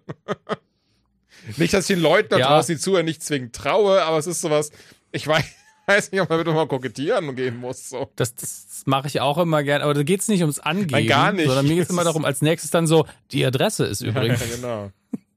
Nee, das mochte ich auf jeden Fall tatsächlich sehr. Also, ist, ich muss mal kurz gucken, das war nämlich von Grant Morrison, der Batman und Robin Run. Run. Batman, Robin, äh, Grant Morrison. Ja, genau, der ist richtig. Der war von. Ja, stimmt, das war Grant Morrison. Ja, ich glaube, ich, glaub, ich habe ein, zwei Ausgaben von dir auch irgendwo in meiner Sammlung, aber wobei ein Variant ist dabei, das zumindest sehr schön ist. Es ist so ein Virgin-Variant, Mhm. wo du nur der blaue Hintergrund und äh, die Kaul dann drauf hast, ohne, ohne irgendwelche Oh. Worte Ja, drauf. Das ist sehr das ist schön. echt nice. Aber ich glaube, das war irgendwie ein Third Printing oder so. Das ist nicht viel wert, das habe ich nur gekauft, weil es einfach schön Mhm. ist. Nee, auf jeden Fall, genau, Batman Robin hieß das Ding von 2009 bis 2011 lief das und deswegen halt auch genau zwei Jahre und das wurde halt damit eben abgeschlossen, dass Bruce Wayne wieder da war. Ähm, für mich war das damals tatsächlich auch der Punkt, ich merke gerade, ge- eigentlich recht lustig, ist für mich zum Zurückverfolgen, da habe ich wieder angefangen mit den mit Comics.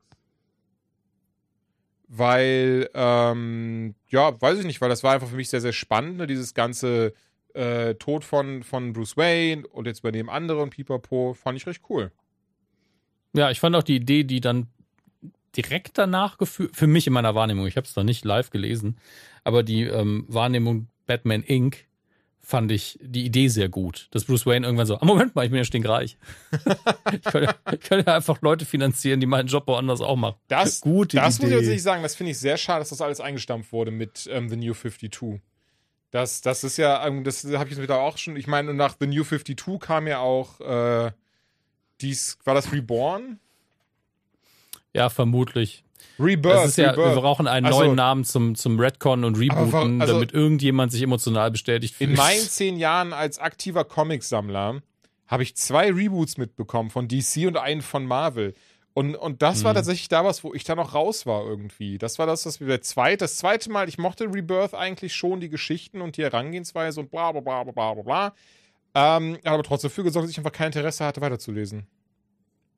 Das ist halt dieses Ding, ne? Also das alles, was wir jetzt besprochen haben, hast, hast du hast halt auch diese Sinuskurve der Vermarktung im Zusammenhang.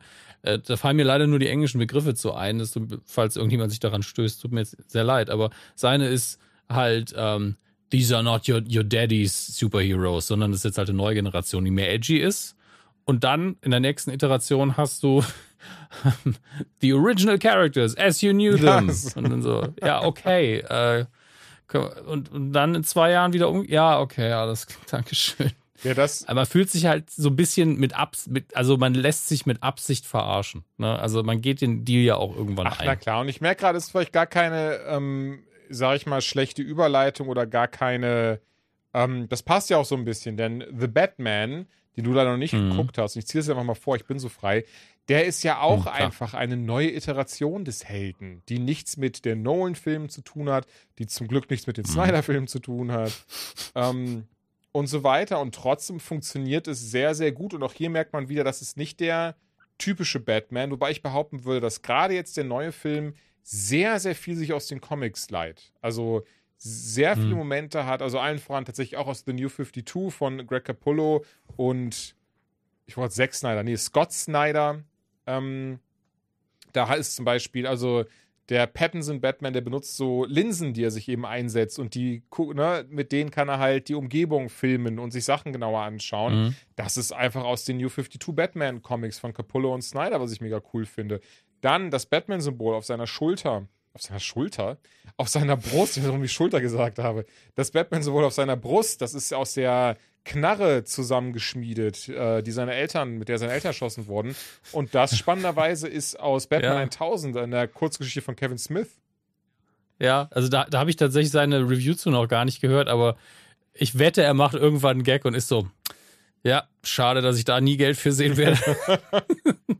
Und das fand ich sehr, sehr spannend. Dann hat dieser Batman, klar, es ist ein ganz junger Batman, man merkt, dass sie sich sehr viel aus dem, ähm, boah, war das Andy Kubert? Ich glaube schon, mit Long Halloween, ähm, Year One, Year Two. Äh, Also ich hatte irgendwo gelesen, dass es auf jeden Fall so Year 2 sein soll, rein inhaltlich Genau. in der eigenen Chronologie, das zweite Jahr Batman. Und das ist auch ein guter Startpunkt, weil wir, ich weiß es jetzt nicht, weil ich nicht gesehen habe, aber sehen wir einmal wieder die Perlen fallen? nee, um das also so das als haben, das haben sich alles komplett gespart.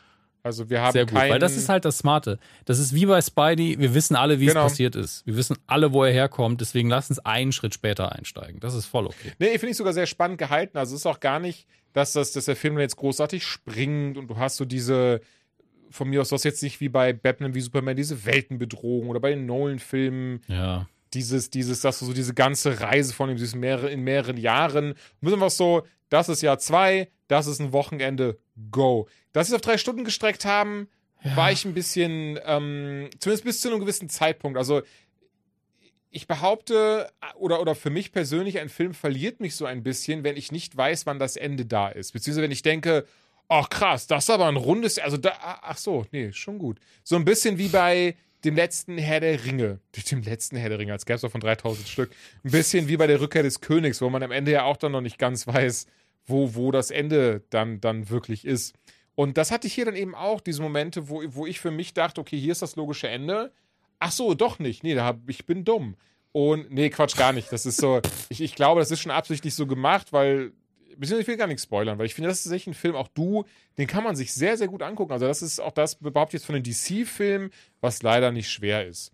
Aber von den DC-Filmen der letzten Jahre ist das mit Abstand der beste. Es ist wirklich ein richtig schöner Film geworden. Ich mag total, wie comic-akkurat er ist. Dass er dann dieses so, dieses zwar düstere hat, aber einen Batman, der sehr unerfahren ist, der Höhenangst hat, was aus den Nightfall-Comics übrigens kommt, was ich sehr lustig fand. Ähm, ich habe uns das auch alles mal aufgeschrieben. Ich, ich versuche es gleich gerne mal, falls man noch mehr davon hören möchte, was alles aus den Comics, was ich erkannt habe.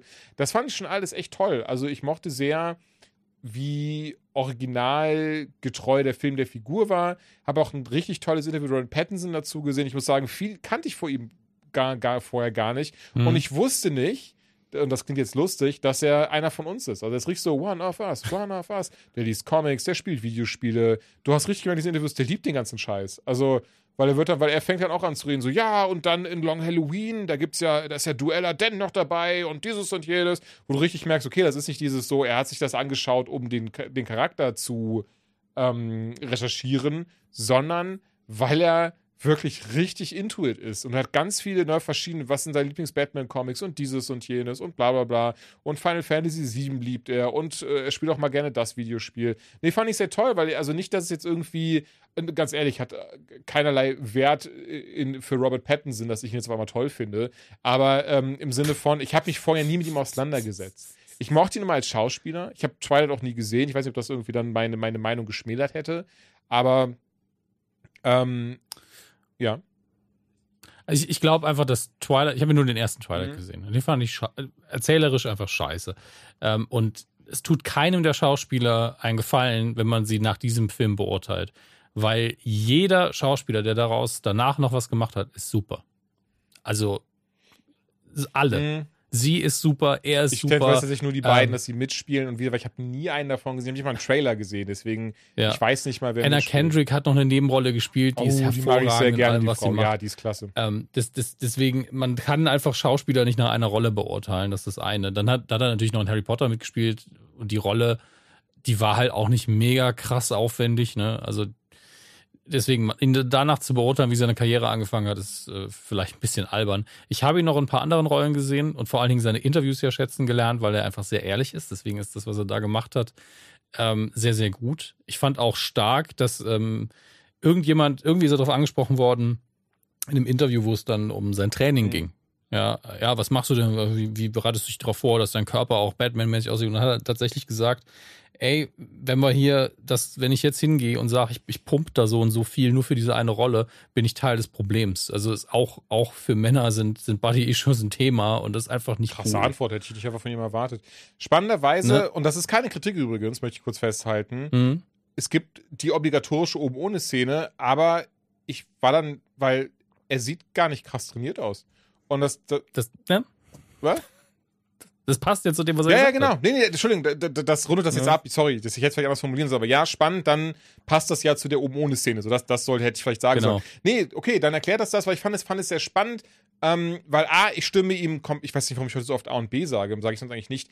Ähm, ich stimme. Du machst doch einfach so ab und zu mal erstens, zweitens, machst du noch die eine A, Sache B, ist, die andere Sache ist. Alpha, Beta. Römisch 1. Römisch 1, Römisch 2. ich stimme ihm komplett zu, behaupte aber, Batman ist ja eigentlich ein krasser Dude. Also der ist ja eigentlich krass trainiert. Was nicht seine mhm. Aussage, bitte nicht falsch verstehen, weder du noch ihr dort draußen, es soll seine Aus, oh, Mann, das, was er sagt, soll das überhaupt nicht schmälern und ich widerspreche ihm auch nicht. Ich finde es nur mhm. spannend, weil Batman eigentlich immer als jemand porträtiert wird, der sehr krass trainiert ist und das ja auch sein muss. Also auch hier in diesem Film gab es nämlich mhm. gerade deswegen Momente, wo ich dann dachte, eigentlich mit dem Körperbau weiß ich ja nicht. Aber das ist ja, also darauf habe ich zwei Antworten. Also ich widerspreche dir gar nicht, weil deine Wahrnehmung ist deine Wahrnehmung und Batman ist ein krass physischer Charakter. Mhm. Ähm, zum einen möchte ich nur anführen, dass damals Christian Bale ja schon für, äh, für Christopher Nolans Geschmack sich zu viele Muskeln antrainiert hat und gesagt hat, eigentlich möchte ich einen Ninja. Und du hast dich jetzt hier so aufgebalgt mit deinen dicken Oberarmen. Mach das bitte mal schön wieder rückgängig. Hat natürlich nicht ganz geklappt. Also für Christopher Nolans Geschmack hatte er sogar zu viele dicke Muskeln mhm. zumindest. Ähm, das ist halt die, der eine, äh, die eine Sache. Was für eine Physis wollen wir hier eigentlich? Ähm, und die andere Sache ist, effiziente Muskeln sind nicht unbedingt riesig. Nein, überhaupt nicht. Das, ähm, das ist, und das ist so ein Missverständnis, das da auch herrscht. Sind eben ne? auch sind nicht gleich effizient. Ja, ja, das stimmt. Genau. Und äh, trotzdem, wenn jetzt jemand sagt, ich möchte aber einen Bodybuilder-Körper als erwachsener Mensch, völlig okay. Mach dein Ding, bleib einfach nur gesund. Ne? Das ist das, ganz klar, das ist ja deine Entscheidung. Aber klar ist halt auch, wenn das jetzt irgendwie Kids sehen und sind so, in jedem Marvel-Film gibt es die oben ohne Szene mit dem Typen und jeder Scheißcharakter, selbst Doctor Strange im letzten Trailer, der wirklich keine Muskeln braucht, ne, hat, hat anscheinend Cumberbatch gesagt bekommen, du, du, hattest das bisher nicht, könntest du, oder nicht so krass, könntest du vielleicht einmal aus dem Bett aufstehen und wir sehen dein Sixpack und er so, na gut, dann gehe ich halt in die Muckibude. Äh, in hat dem Fall ja sogar komplett unnötig. Gesagt. Ja, siehst du, ich habe es nicht mal gesehen, aber es war so offensichtlich. Fand ich auch sehr, und, sehr ähm, spannend, ähm, weil äh, im Wesentlichen war das eigentlich eine, eine lustige Konversation, Anführungszeichen, und, und er sagt eben, ja, ihm war das gar nicht bewusst, dass man als Marvel-Held gehört das Sixpack dazu. Ja, und das könnte man schon als problematisch erachten. Ich will, weiß gar nicht, wie konkret meine Meinung dazu mhm. ist. Man, ich muss einfach nur sagen, denkt dir keiner an die Kinder, weil als Erwachsener ist mir das scheißegal. Also mich beeinflusst ihr damit natürlich auch. Ich kann mich nicht dagegen wehren. Aber ich glaube, wir sind ein bisschen resistenter. Ja. Ähm, Gerade wenn, wenn äh, mein Standard bis zumindest vor ein paar Monaten noch war, ich bewege mich gar nicht. Ist vielleicht auch ganz gut, wenn ich mich ein bisschen inspirieren lasse. Aber ähm, trotzdem, das, das kann halt echt ein Problem werden und ähm, kann auch auf die Psyche schlagen, wenn irgendwelche, wenn, wenn ihr immer nur das guckt und wenn eure einzigen Vorbilder Leute sind, die aussehen wie Chris Hemsworth und nicht, nicht Endgame-Tor, sondern halt, ne? Love and Thunder. Und dann guckt ihr in den Spiegel. Ach so, jetzt, ich raff jetzt erst, was du meintest. Ja. Schon gut. Ja, ja, schon gut. Ja. Hm? Alles gut. Und dann guckt ihr in den Spiegel und denkt so, ja, okay, ich sehe aber eigentlich nur aus wie Endgame-Tor. Hm. Und der war, der hatte ja eine Depression. Hm. Perfektes Cosplay. Ohne ich dann, sagen.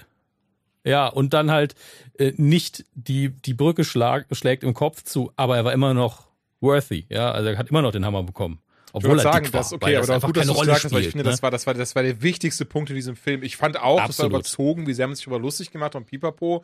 Das Ja. mal außen vor. Es war ein unfassbar Nee, die wichtiger. Gags waren drüber, Genau, die Message war genau, super. genau, genau. Ne?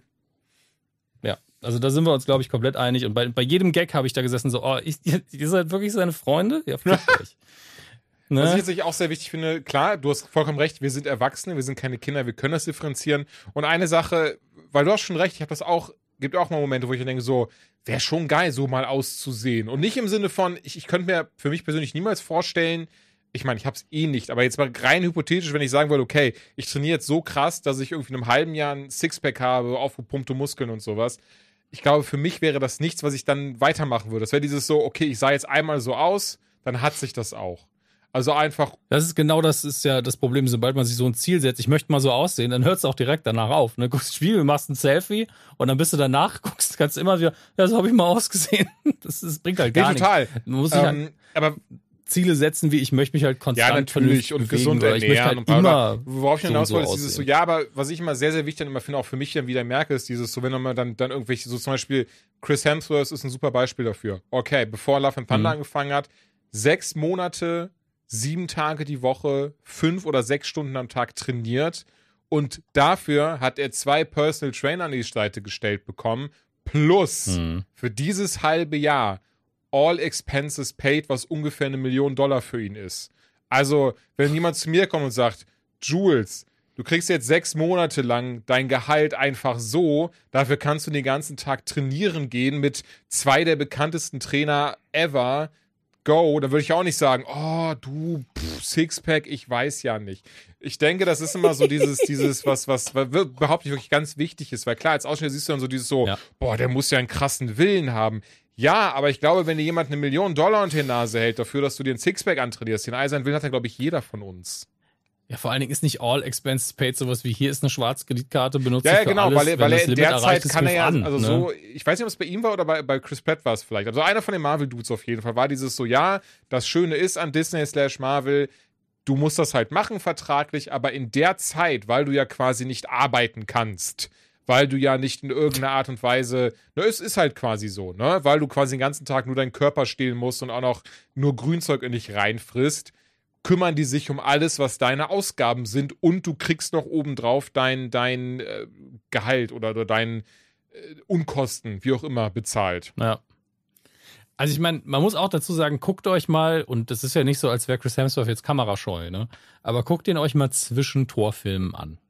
Hat er immer noch einen geilen Buddy, aber die Muckis sind halt nicht so groß. Das ist halt das, das was da passiert, ist ja wirklich dieses mit Protein vollpumpen und das Protein in Muskeln umsetzen. Das ist was, wirklich, er wird einfach Ich gebaut. glaube, Der wird einfach ein Hugh Jackman ist ein gutes Beispiel. Er sagt das immer in Interviews, weil Ja. es ist so dieses so, ja, heutzutage natürlich nicht mehr, aber wenn er sich auf Wolverine vorbereitet hat, dann war das, waren das für ihn drei bis vier Monate jeden Tag Muckibude, nur Wasser getrunken, nur Protein zu sich genommen, nur vegetarisch, äh, Quatsch, nicht, äh, nur von Hühnchen ernährt, so.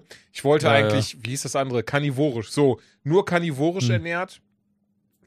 Das ist auch so ungesund auf Ach, Dauer. sowieso. Oh, Oh. Und, ähm, und dann, wenn sie die Filme gedreht haben, hat er, bevor er einen Dreh hatte, bei dem er wusste, dass er eine Action-Szene hatte, zwei Tage lang nichts gegessen oder getrunken. Da muss man aber auch dazu sagen, dass Hugh Jackman da auch einfach Quatsch macht. Der der hat Das wirklich kann in mehreren. sein. Nee, also nicht im Sinne von, dann sieht äh, er hätte das besser umsetzt, sondern er macht damit wirklich seine Gesundheit kaputt. Auch äh, es gibt ein hervorragendes Video zu Les Miserables, die, Mhm. die ähm, Musical-Verfilmung, in der er drin Ja. war. von der Perspektive von jemandem, der Ahnung von Musical Theater hat, also ich habe es nicht gemacht. Ich Ähm, sagen. und die sagen im Making-of von dem Ding so, so viele Sachen, wo jeder, der Ahnung von Gesang hat, einfach die Hände über den Kopf zusammenschlägt und sagt sowas, ihr habt was gemacht? Also erstmal die Ansage, alles live am Set zu singen, ist schon mal eigentlich Quatsch. Aber dann einfach, ja, ich habe dann einfach in dieser Rolle, weil ich ja äh, so Gefangener war am Anfang und habe dieses Schiff immer schleppen müssen mit den anderen zusammen, da habe ich einfach den ganzen Tag nichts getrunken. Und dann hat der, hat der Typ, der das Video gemacht hat, ich kenne Leute, die reden nicht drei Tage vor einem Auftritt, legen sich im Flugzeug ein Handtuch über die Nase, damit, weil die Luft zu trocken ist, und trinken jeden Tag sechs Liter Wasser, damit, ihre, damit es ihrer Stimme gut geht. Wenn man so lange nichts trinkt und dann versucht zu singen, das ist, als würden die einfach die, die Vocal Cords ja mit Sandpapier übereinander reiben. Es ist ein Wunder, dass er ohne eine, ohne eine Stimmschädigung da rausgekommen ist. ja, also es wird wirklich, dieses Making-of Leuten zeigen, die Ahnung vom Singen haben, ist wie ein Horrorfilm für die.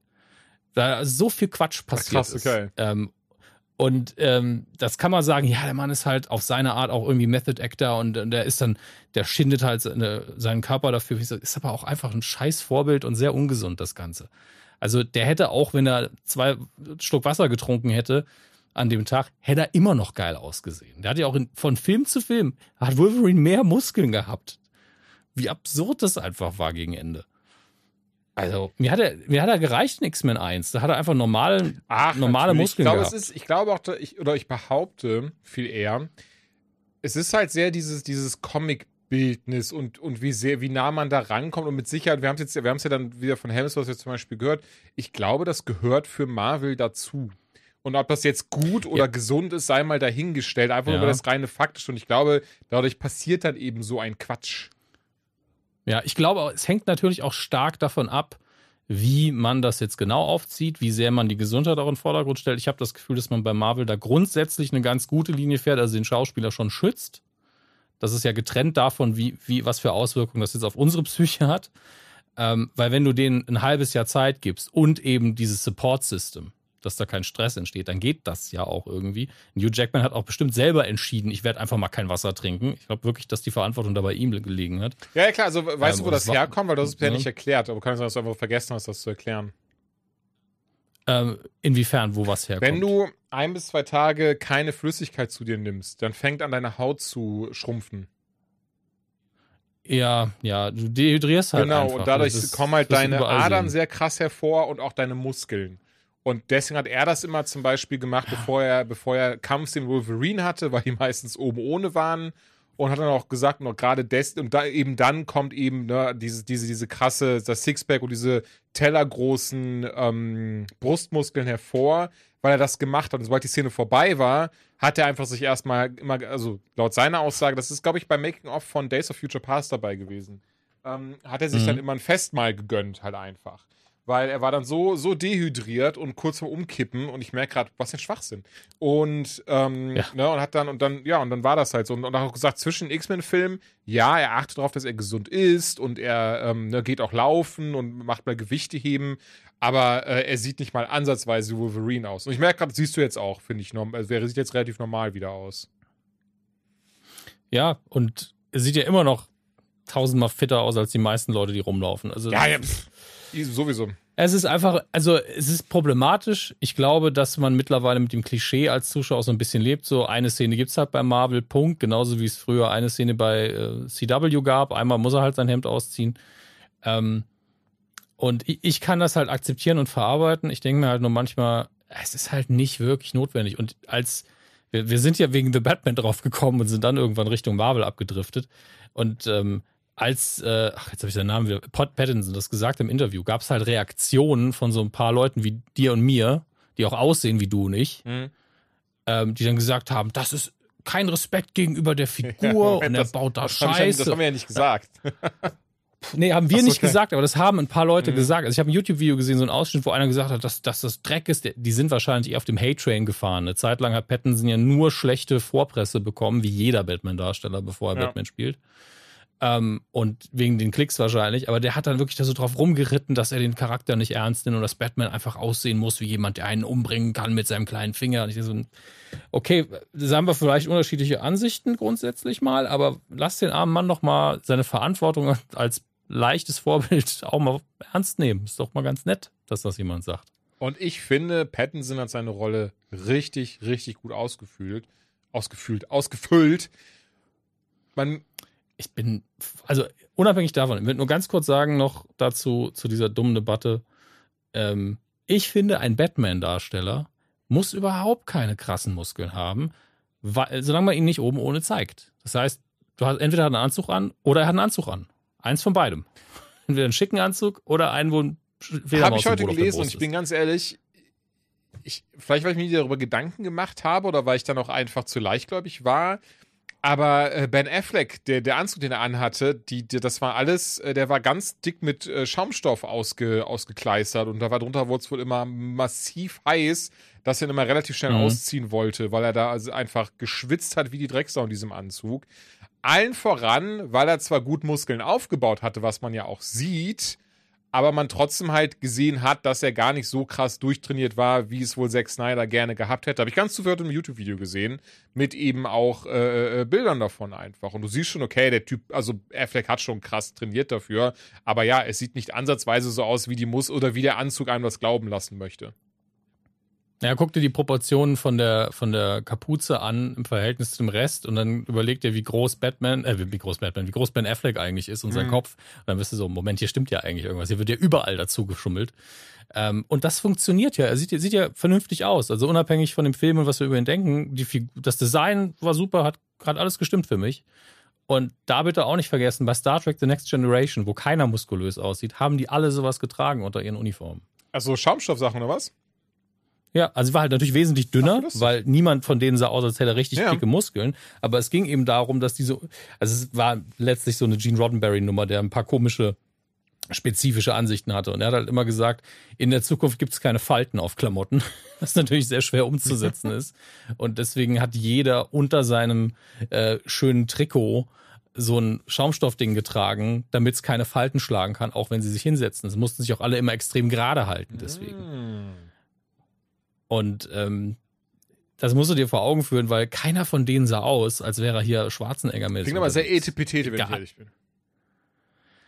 Ja, es ist also ganz einfach eine dumme Vorgabe. Es hat auch deswegen immer so ein bisschen gewirkt, als hätten die alle einen Stock ah. im Arsch. Aber ja, The Batman. Ähm, ich glaube, alles, was ich jetzt noch sagen würde, wäre wär sehr spoilerig, weil ich behaupte, das ist ein Film, der sollte man komplett reingehen, ohne großartig Trailer zu schauen, ohne wirklich allzu viel zu wissen. Einfach nur, dass es ein sehr junger Batman, ein sehr unerfahrener Batman, was ich sehr wichtig finde und was ich auch mhm. sehr schön dargestellt fand.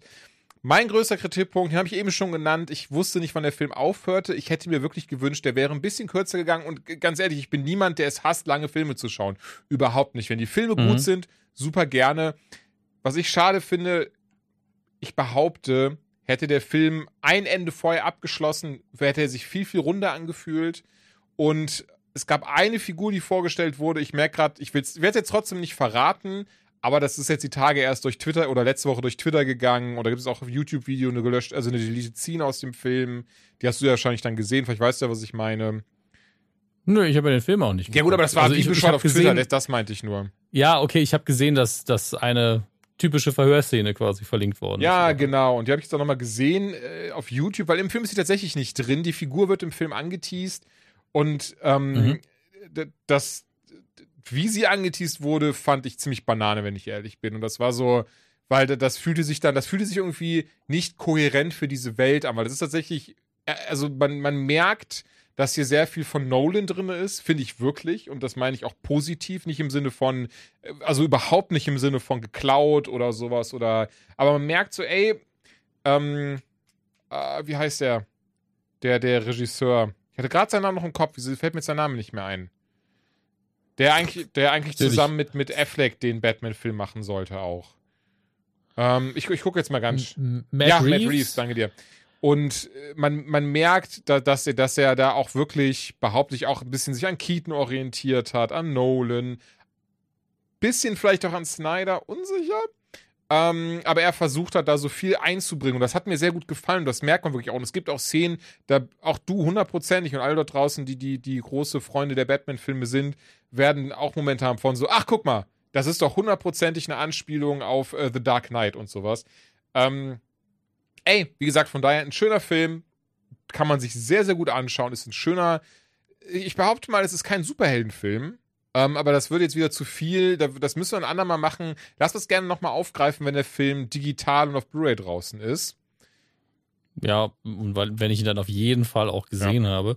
Ähm, Im Übrigen, wenn ihr jetzt, euch jetzt fragt, ja, warum haben wir den Film nicht geguckt? Ähm, ist, glaube ich, ein Zeichen des Alterns, wenn ich ehrlich bin. Also, äh, ich hätte normalerweise renne ich sofort in den Batman-Film rein, aber ich habe das schon gemerkt, als Joker damals rauskam und ich einfach so müde war von allem. Du hast du bis heute nicht gesehen, ne? Nee, ich habe Joker spannend. bis heute nicht gesehen. Ich hatte vor einiger Zeit hatte ich jetzt ganz kurz die, den, äh, den Anreiz, den zu gucken, wo ich gedacht habe, wenn ich ihn jetzt gucke, fragen vielleicht drei Leute, wie ich ihn fand. Und es ist nicht so, na, na, na. Ähm, aber dann war das Interesse auch wieder sehr niedrig, weil alles, was ich von dem Film gesehen habe, mir als Fan nicht im Sinne von nicht gefallen hat, dass ich es schlecht finde, aber es hat mich auch nicht interessiert. Mhm. Also Joker als Solo-Charakter ist für mich, das muss ja psychologisch irgendwie sehr intensiv werden und drüber und, und äh, natürlich dann mutmaßlich auch sehr gut gespielt. Aber habe ich, hab ich darauf jetzt gerade Bock? nicht so wirklich. Ich habe auch, ähm, um ein ganz anderes Beispiel zu nennen, Dope Sick auf, ich glaube Disney Plus ist es, mhm. wo es läuft. Ähm, ist eine sehr gute Serie. Das möchte, möchte ich betonen. Ist wirklich, wirklich hervorragend gemacht. Ähm, ich konnte es nicht weitergucken nach vier Folgen, weil es mir zu real war, weil es ja auf einer echten Geschichte ja. beruht, äh, um, um, die Oxycotin, Cotton, ich bin mir nicht sicher, wie man es ausspricht. Im ähm, Deutschen äh, Oxycodon. Ja.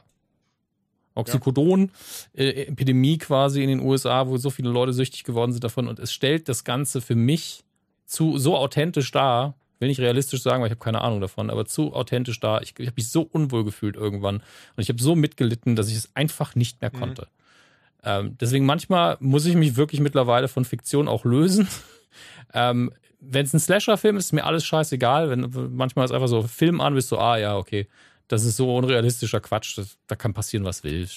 Spielt keine Rolle. Und jetzt, klar, Joker ist nicht das Realistischste vom Realistischen, aber manchmal hat man einfach keinen Bock auf diese düstere Psychologie-Scheiße. Ey, Verstehe ich voll und ganz.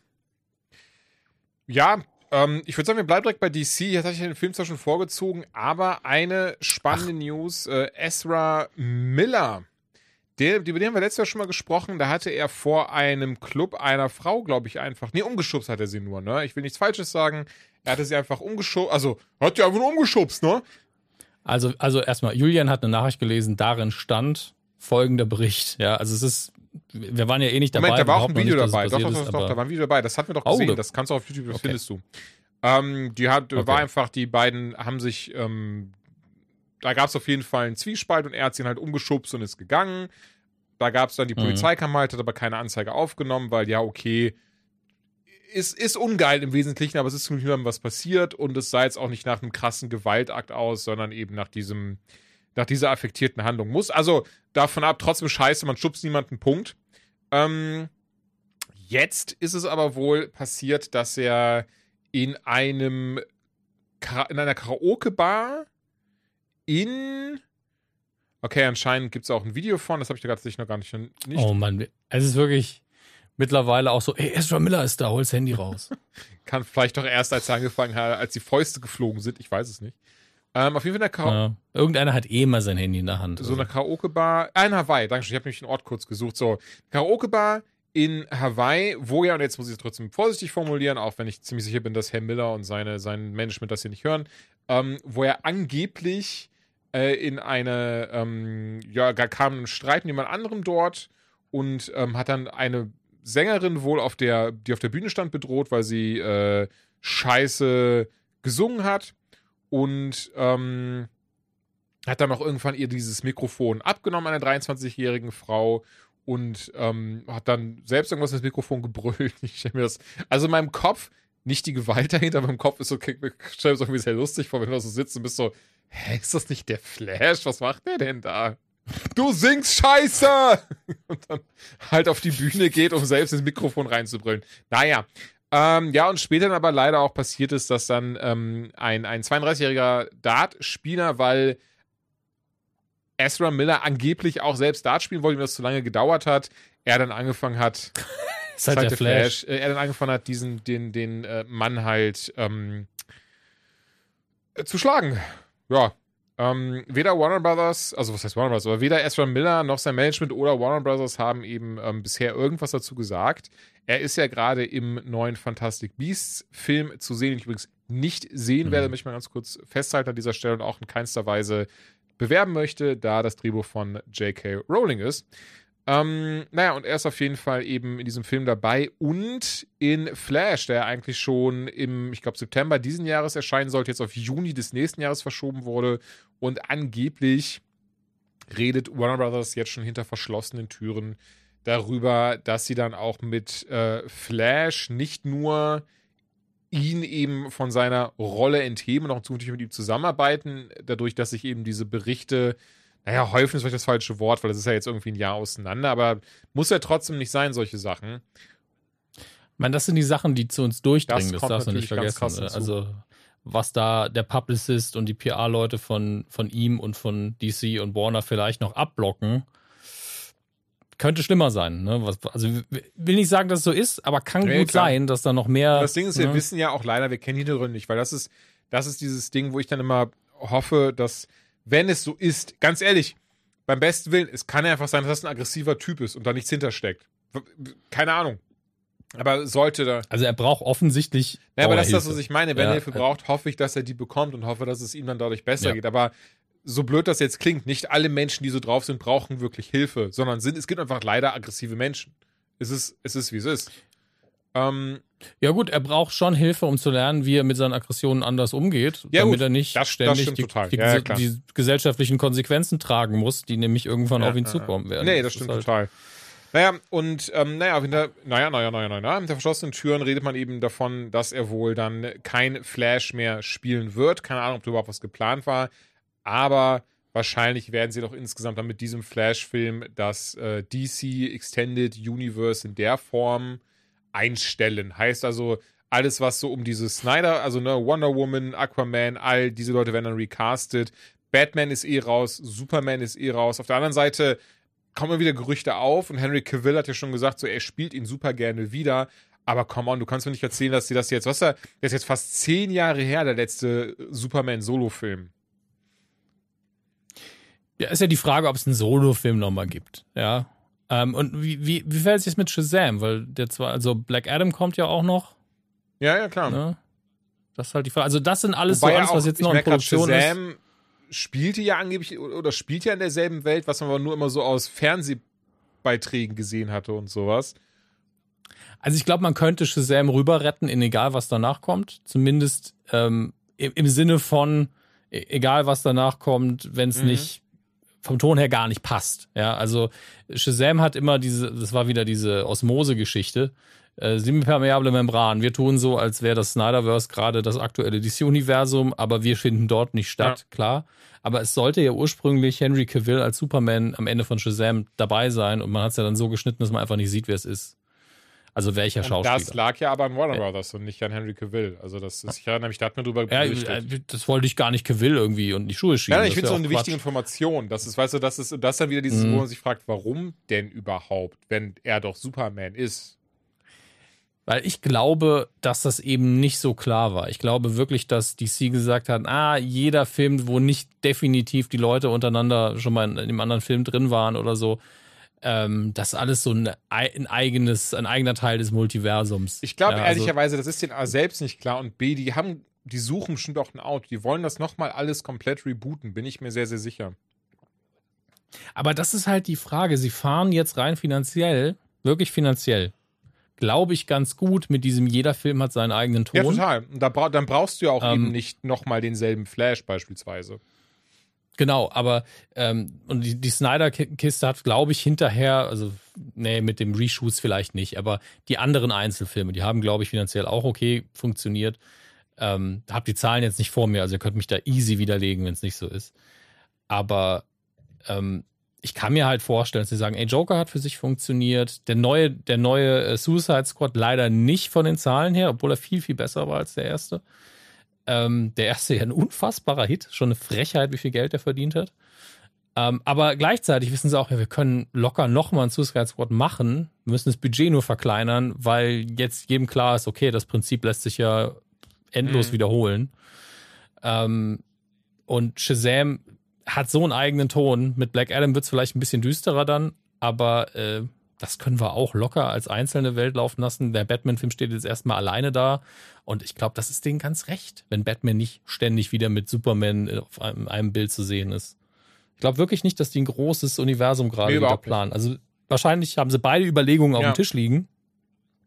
Aber ich kann mir zum Beispiel schwer vorstellen, ohne ihn gesehen zu haben, dass jetzt The Batman eine gute Basis ist, um ein großes Multi-Helden-Universum wieder aufzuziehen. Nee, glaube ich, glaube ich auch nicht. Überhaupt nicht. Also es macht wahrscheinlich auch viel mehr Sinn, sich eben auf einzelne ähm, Sachen zu konzentrieren. Stimme ich hier komplett zu. Aber sehr guter Punkt, denn The CW, die haben ja auch so ihr kleines DC-Serienuniversum dort, ne? Mit Legends of Tomorrow, Batwoman, Stargirl, The Flash. Vor zwei Jahren hat Arrow Mhm. aufgehört. Damit war ich ja dann noch raus aus dem Ganzen. Flash war ja auch noch Staffel 3 leider raus. Und ähm, gerüchteweise geht um, dass dieses Jahr auch das Ende von CW und diesem Arrowverse in, äh, in and itself, äh, in sich ähm, dann auch aufhört. Allen voran, weil sie bisher nur Flash nochmal erneuert haben für eine letzte Season. Also Season 9 wird wohl angeblich die letzte Season sein. Und auch Superman und Lois. Wo man argumentieren könnte, dass Superman und Lois eigentlich eine eigenständige Serie ist. Da können wir wirklich sagen, ja Moment, die waren ja, der war da zwar zu Besuch, aber das gehörte so nie zum Arrowverse. Und Flash könnte ja wirklich dann so der abschließende Faktor sein, wo das dann alles aufhört. Denn bisher, und das sei wohl, ich muss dazu sagen, ich stütze mich ja auch nur auf comicbook.com, das sei wohl ziemlich un, also, wie sagt man, ähm, im Englischen sagen sie, it's, äh, scheiße, jetzt bin ich natürlich auch eine Zeile verrutscht, ähm, Ganz ruhig. ähm, auf jeden Fall, dass es komisch ist, dass sie bisher Legends of Tomorrow, Batwoman und Stargirl nicht erneuert haben, weil das haben sie bisher immer am Anfang des Jahres getan und auch so ist es gerade relativ ruhig. Dann ging ja auch rum, dass CW vielleicht verkauft wird an HBO, also die der Sender und ähm, dann haben sie jetzt auch gesagt, dass mit Gotham Knights, da haben wir glaube ich noch nie drüber gesprochen, eine neue Serie Mhm. kommt, die aber komplett losgelöst vom Arrowverse, Arrowverse weil sie sich nicht da komplett drauf ähm, mehr verlassen möchten und sie wollen wohl gar nicht zukünftig, dass da alle irgendwie rüberkommen können und da diese inzestuöse äh, Gesellschaft herrscht, sondern viele sagen sie, nein, Gotham Knights, das hat nichts mit Batwoman zu tun, das hat nichts mit Legends of Tomorrow zu tun. Da werden auch die ganzen Charaktere, die auch in anderen CW-Serien schon vorgekommen sind, neu gecastet. Es kann zum Beispiel auch gut sein, dass da jemand wie Green Arrow Okay. am Start sein wird, aber dann eben nicht von Stephen Amell gespielt. Aber wo Stephen Amell, der hat heute erst, habe ich auf Reddit gelesen, ähm, in einem Interview zu seiner neuen Serie Heels, oder beziehungsweise so neu ist die Serie gar nicht, ist jetzt auch in der zweiten Staffel, zumindest in der zweiten Staffel, wurde nämlich kurz gefragt, weil er gerade wieder wie ein Berserker am Trainieren ist, ist aber auch eine Wrestling-Serie, von daher macht das schon Sinn, aber wurde er auch gefragt von wegen so, ey, du siehst jetzt noch mal krasser aus als zu Green Arrow Zeiten, wie immer das möglich war. Ich mach's gerade aus dem FF, man verzeiht mir das hoffentlich. Ähm, was ist eigentlich damit? Wäre das noch mal was, wo du Bock drauf hättest, einen Superhelden zu spielen? Einfach natürlich Green Arrow. Und naja, aber er hat dann tatsächlich gesagt, dass das ähm, er ja der Serie alles zu verdanken hat, seine ganze Karriere fußt da drauf. Mhm. Und äh, es gab Absolut. wohl Ende letzten Jahres hatte er einen Call mit Greg Berlanti. Der ist ja der, ich glaube, Produzent, ne, der der ganzen CW-Superhelden-Serien. Der, der Berlanti ist quasi der Gründer, ja. Der wollte ja damals eigentlich Batman Begins als Serie umsetzen und haben gesagt, Batman kriegst du nicht. Und Dann haben sie, Green ah, Arrow okay, okay, okay, genau. Und da wurde wohl die Idee in den Raum geworfen, was wäre eigentlich, wenn wir eine erwachsene Green Arrow-Serie auf HBO Max machen? Da ist jetzt zum Beispiel Peace Peacemaker gel gelaufen. Ich glaube, da haben wir nie drüber gesprochen, oder? Die fand ich richtig, richtig gut. Weil du die ohne VPN in Deutschland auch nicht Ja, gucken macht kannst. Und, ähm, und da hat er gesagt, klar, sollte da an, also laut ihm gibt es da gerade keine wirklichen Pläne und wenn, dann ist das alles noch ein bisschen hin. Man könnte auch gar nicht sagen, ob das dann derselbe Green Arrow, derselbe Oliver Queen wäre wie in der CW-Serie, aber er wurde zumindest gefragt, das darf er sagen, das kann er sagen, weil es gibt halt einfach keine aktuellen Pläne. Es ging erst um darum zu gucken wohl, ey, falls wir jemals sowas machen würden, dann wäre das um einiges erwachsener. Es würde so ein bisschen, das hat er jetzt so nicht gesagt, ich glaube, das hat er zwischen den Zeilen meinte er damit, das würde von diesem Soapy-Charakter weggehen und sich wirklich hauptsächlich Mhm. auf den Helden und seine Reise konzentrieren und auch, auch angeblich nur eine Limited Series, acht bis zehn Folgen, einfach wie aus Oliver Queen, Green Arrow. Ähm, und er wäre halt, also Greg Berlanti könnte sich wohl niemand anderen dafür vorstellen als Stephen Amell. Finde ich eigentlich, ist, ist ja ein nettes Ja. Kompliment. Ja, und man muss auch sagen, dass äh, Amel ja die Serie bis zum Schluss, äh, glaube ich, die treibende Kraft hinterher war, gesagt hat, ey, wir müssen uns hier anstrengen. Also dem war das nie egal, wie das Ja, lief. klar. Ähm, und er hat sich auch mega angestrengt. Also wir, ich ziehe da bis heute meinen Hut vor, weil ich ihn ja am Anfang auch schauspielerisch echt nicht gut fand. Und der, also, niemand hat so sehr an sich gearbeitet in, in, in, solchen Serien wie er. Muss man Ja, ganz auf jeden klar sagen. Äh, hat auch sehr weit unten angefangen, aber es ging halt auch schnell nach oben. Und da habe ich größten Respekt vor. Ähm, ich habe jetzt mal ganz kurz Gotham Knights mir auf IMDb angeguckt. Die ähm, Synopsis ist so klischeehaft, schlimm, wie sie nicht schlimmer sein könnte, finde ich. Bruce Wayne wird oh, ermordet. Nein, jetzt hör auf, du bist schon fertig. Ich will, ich will, Rest will ich gar nicht das ist hören. der erste Mann. Satz. Ich will den Rest schon das ist gar der erste nicht mehr Satz. hören. Okay, okay, den Rest lese Doch, ich nicht mach vor. ruhig. Aber es ist aber halt wieder so, geht- boah, Leute, Okay, warum denn? okay. Ich- nur, nur die. Highlights. His Adopted Son, also da haben wir dann schon eine, eine Hauptfigur. Dazu dann gleich später mehr. Dann macht, er hat eine, nee, spielt eine Allianz mit den Kindern von Batmans Feinden. Und der Was? nächste Satz, nee, im, im gleichen Satz, die, die Stadt äh, wird gefährlicher. Wo ich dann denke, hä? Wir haben doch jetzt gerade, was? Wieso wird denn die Stadt gefährlicher? Äh, ach so, weil der, der, der Adoptivsohn, der sch- schließt sich mit denen zusammen, um Böses zu tun. Ah, jetzt, okay. Und dann gibt's die nächste Generation von Helden, die sich dann Gotham Knights nennen. Und in der Besetzung ist das Coolste, was man sagen, Ja, ich sagen kann darüber, es ist, dass Misha ja, Collins ich. Harvey Dent spielen wird, ähm, darf wieder einen Trenchcoat tragen, der gute Mann. Also vorher bekannt natürlich als Castiel in Supernatural für 15 Staffeln.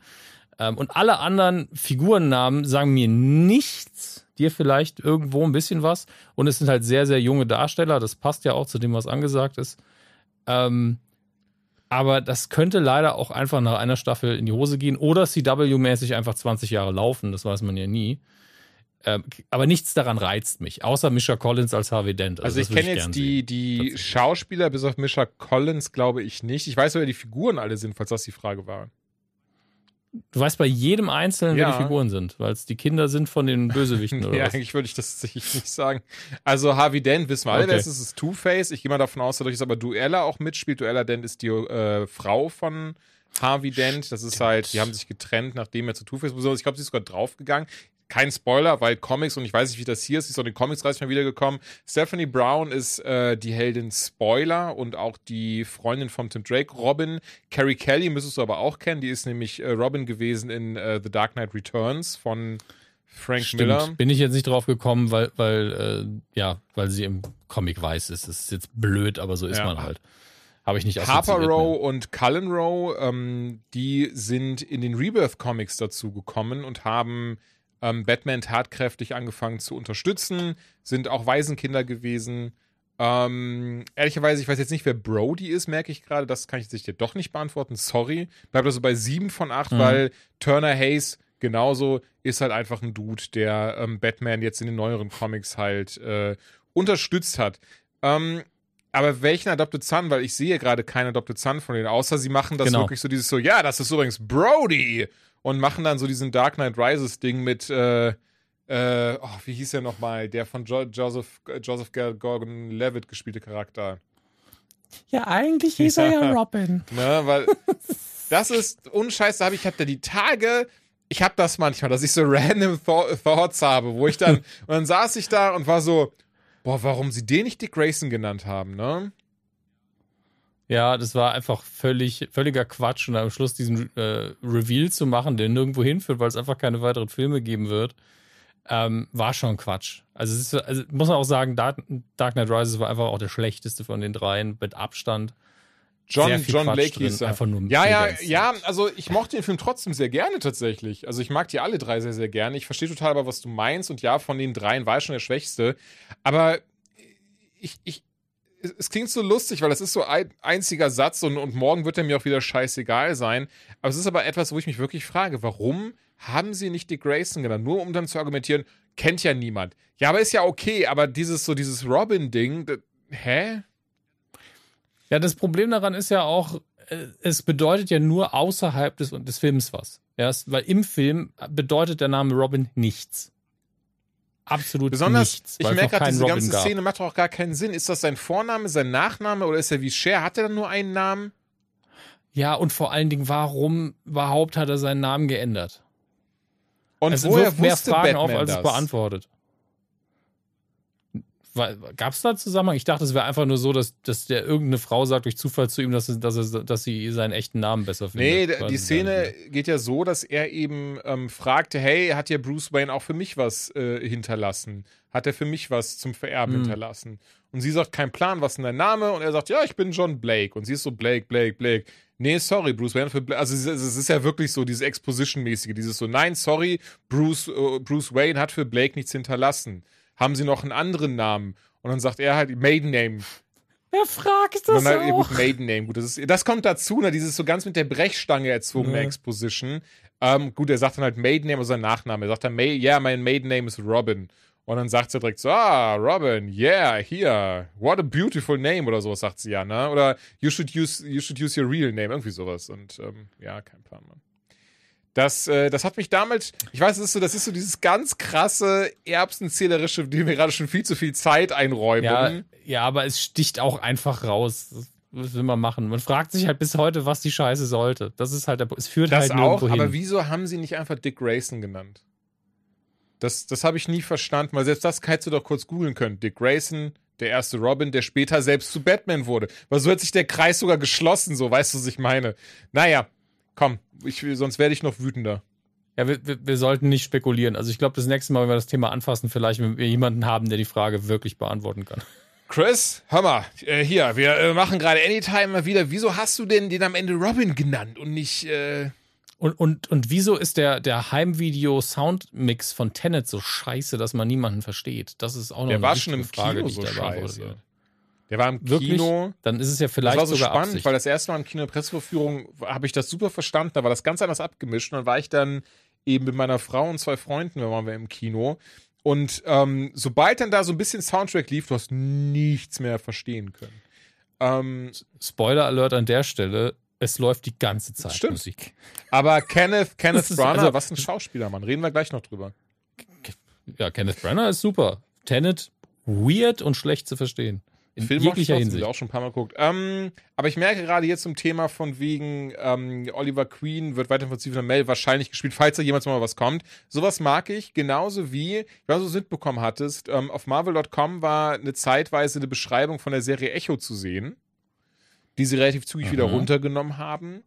Ähm, darauf basieren haben jetzt trotzdem gesagt, ja, in Echo werden nicht nur Vincent D'Onofrio und Charlie Cox mitspielen, Hm. Achso, nee, das, äh, es werden Charlie Cox und Vincent D'Onofrio mitspielen. Ich weiß nicht, warum ich da nicht nur rangesetzt habe.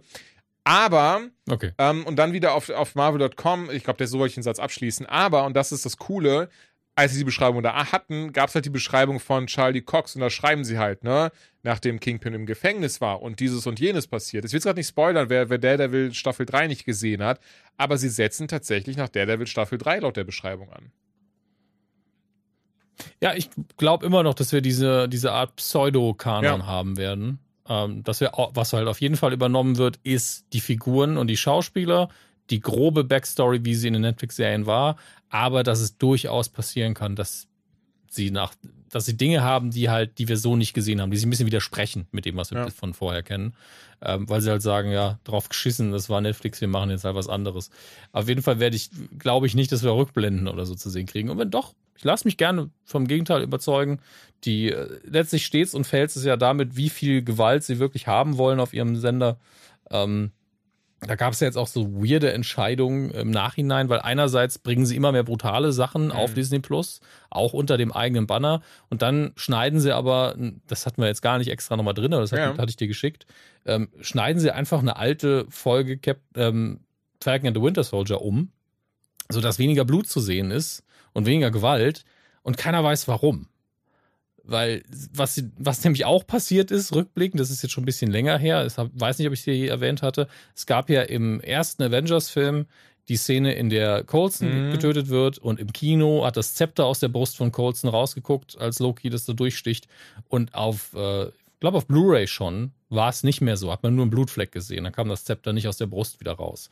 Und jetzt ist es auf Disney Plus wieder zu sehen. Also ich müsste jetzt nochmal überprüfen, ob es immer noch so ist, aber es war eine Zeit lang auf Disney Plus wieder da. Ach, wie spannend. Ja. Ähm, und jetzt ja, und jetzt schneiden sie Blut aus einer Folge raus, wo es gar nicht so hart und brutal war, fand ich. Also beide Male fand ich es nicht so heftig. Aber ich, da ist halt nichts daran, ist konsistent. Das stört mich so ein bisschen. Ja, das ist spannend. Also, was ich zumindest bei dem Falcon Winter Soldier gelesen habe, das sei keine Absicht gewesen. Angeblich gab es im Vorfeld zwei Versionen und Disney Plus war sich bis kurz vor Release der Serie nicht sicher, welche sie zeigen wollten, haben sich dann aber für die brutalere Variante entschieden. Und im Nachhinein haben sie dann wieder die softere hochgeladen. Weil das ja Achso, nee, nee, es ist, ist wieder runter. Die ist wieder runter. Die war wohl nur 24 Stunden online. Ja, aber die, die Serie ist doch schon ewig ja, ja. draußen. Wie gesagt, also warte, ich kann es auch gerne schnell suchen. Das war wohl angeblich ein Versehen. Ja, also bitte. angeblich auf dem Server sind alle Folgen in doppelter Ausführung. Heißt einmal die weniger mhm. blutigen und die blutigen. Und ähm, warte, äh, und ähm, die ist irgendwie passiert, dass zumindest bei einer Folge dann eben aus Versehen, ja hier ist so, censored, uploaded by accident, original version restored. So. Und da kann eben der. Ja, stimmt. Okay, ich habe direkt aufgemacht nachgeguckt. Ja, das Blut ist wieder da. Ja, ja. Und, ja, und da hat dann eben ist. Disney Plus aber wohl auch dann eben IGN geantwortet und gesagt, ja, hey, sorry, ähm, es war halt von Anfang an nicht klar, ob wir da wirklich all in gehen werden oder das ein bisschen unblutiger machen werden und ähm, haben dann aber gesagt, nee, okay, das passt schon, das ist eine düstere, oder was heißt düstere, es ist eine brutale Serie, von daher ähm, go und es ist wirklich aus Versehen passiert, also dass das halt diese, diese eine Folge eine Zeit lang online war. Das ist alles so schrecklich absurd, oder? Also klar, digitales Zeitalter und so weiter, ne? Und das ist jetzt auch der Punkt, wo ich wieder die, die, ähm, die letzte Folge WandaVision nochmal anmache, um zu gucken, ob dieser CGI-Fehler noch drin ist. Ah, ich erinnere mich, wo wir, wo wir theorisiert hatten, dass wir Vision oder so, ne? Ja, es sah halt leider wirklich so ähnlich aus. Aber das, das Lustige ist, dass ich immer noch ungefähr den Timecode hatte als letztes angegucktes hier stehen gehabt. Deswegen musste ich jetzt wirklich nicht viel machen. Ist er denn noch da? Das ist. Ich, ja, ist noch da. Der CGI-Fehler ist immer noch da, wenn es euch interessiert. So bei Minute 45, 52 Sekunden sieht man links oben immer noch diesen, diesen Schatten, der sich darunter bewegt. Ähm, und ich hatte ja irgendwann mal eine Erklärung dazu gelesen. Ich weiß aber nicht mehr, was es war. Ich glaube, es war irgendwie eine flackernde Kerze oder sowas, die im Haus ist und irgendwie sich dieses CGI-Artefakt so durchgezogen hat bis hierhin. Alles sehr, sehr seltsam immer noch. Aber dass ihnen das noch nicht aufgefallen ist, weil das, das, oder dass sie das noch nicht ändern konnten, konnten, weil, ähm, ja, das haben ja auch ganz, ganz viele das ist damals. bestimmt gesagt. aufgefallen. Wir sind einfach kein, kein nicht, nicht groß genug, als dass sie wirklich äh, da was machen wollen, da sich in irgendeiner Form in Zugzwang sehen.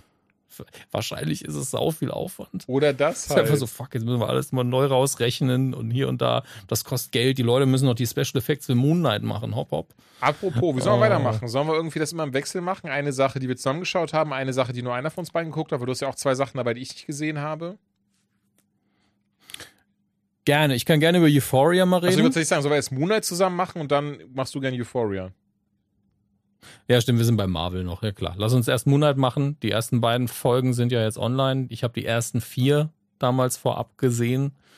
Ähm, deswegen lasse ich dir erstmal den Vortritt, würde ich sagen. Moon Knight hat in der Hauptrolle Stephen Grant und ich merke gerade, wieso heißt er nicht alles Stephen mit Vornamen? Stephen Strange. Naja, er heißt, er heißt ja nicht Steven nur Stephen Grant. Rogers. Er heißt ja auch Mark Spector. Aber ich finde spannend, da muss ja, ist ja auch von Stan Lee die Figur? Mich würde es interessieren, ob er, ob er einfach den Namen Steven sehr schön findet. Das ist eigentlich alles, worauf ich gerade hinaus möchte, weil wir ziemlich viele Stevens jetzt im MCU. So, und genau, also ähm, Moon Knight in der Hauptrolle Oscar Isaac, der nicht nur Stephen Grant, sondern auch Mark Spector spielt, denn anscheinend leidet er einer, einer, einer dissoziativen Persönlichkeitsstörung. Eine mentale Erkrankung. Und nicht nur das, sondern er scheint auch so mit Angststörungen zu tun zu haben und ähm, vielleicht einer oder anderen Psychose. Ich da, will da gar nichts irgendwie reininterpretieren, was vielleicht gar nicht da ist. Er, er wirkt nur sehr neurotisch, genau. das kann man glauben. Und ähm, das kann ich schon mal sagen, zumindest, äh, ich sag mal zum Glück als jemand, der sowas nicht hat, aber viel dazu gelesen und gesehen hat, ähm, finde ich das sehr krass gut dargestellt. Also ohne dass das, wie sagt man, es ist, es wird nicht als Effekthascherei benutzt. Es wird nicht als, als äh, Vehikel benutzt. Also es wird schon als Vehikel benutzt. Ich, ich versuche es ich versuch's besser zu formulieren. Aber es wird, es wird nicht genau, zu, Gags halt missbraucht halt in dem Sinne. Also alles, was witzig ist, ist auch charmant und er wirkt auch nicht wie eine Lachnummer, also diese Variante seiner Persönlichkeit, sondern einfach wie ein Typ, den man gerne in den Arm nehmen will. Und zu. Komplett, deswegen. also sie schaffen es damit deswegen sehr respektvoll, diese Krankheit zu zeigen, behaupte ich. Und geben, glaube ich, einen sehr, sehr guten Einblick, wie es ist, ähm, mit Stimmen in seinem Kopf zu leben. Und das finde ich sehr, sehr klasse daran. Mhm. Also auch so bisher was ich, was ich sehr spannend finde, weil ich könnte schwören, bei der letzten Marvel-Serie, die wir besprochen hatten, das war dann, ich war gerade kurz bei Boba Fett, nein, ähm, das müsste ja dann Captain und Falcon und Winter Soldier gewesen sein, oder? Es, es fühlt sich oder so falsch an, weil das so lang her ist. Loki, definitiv Loki, ja.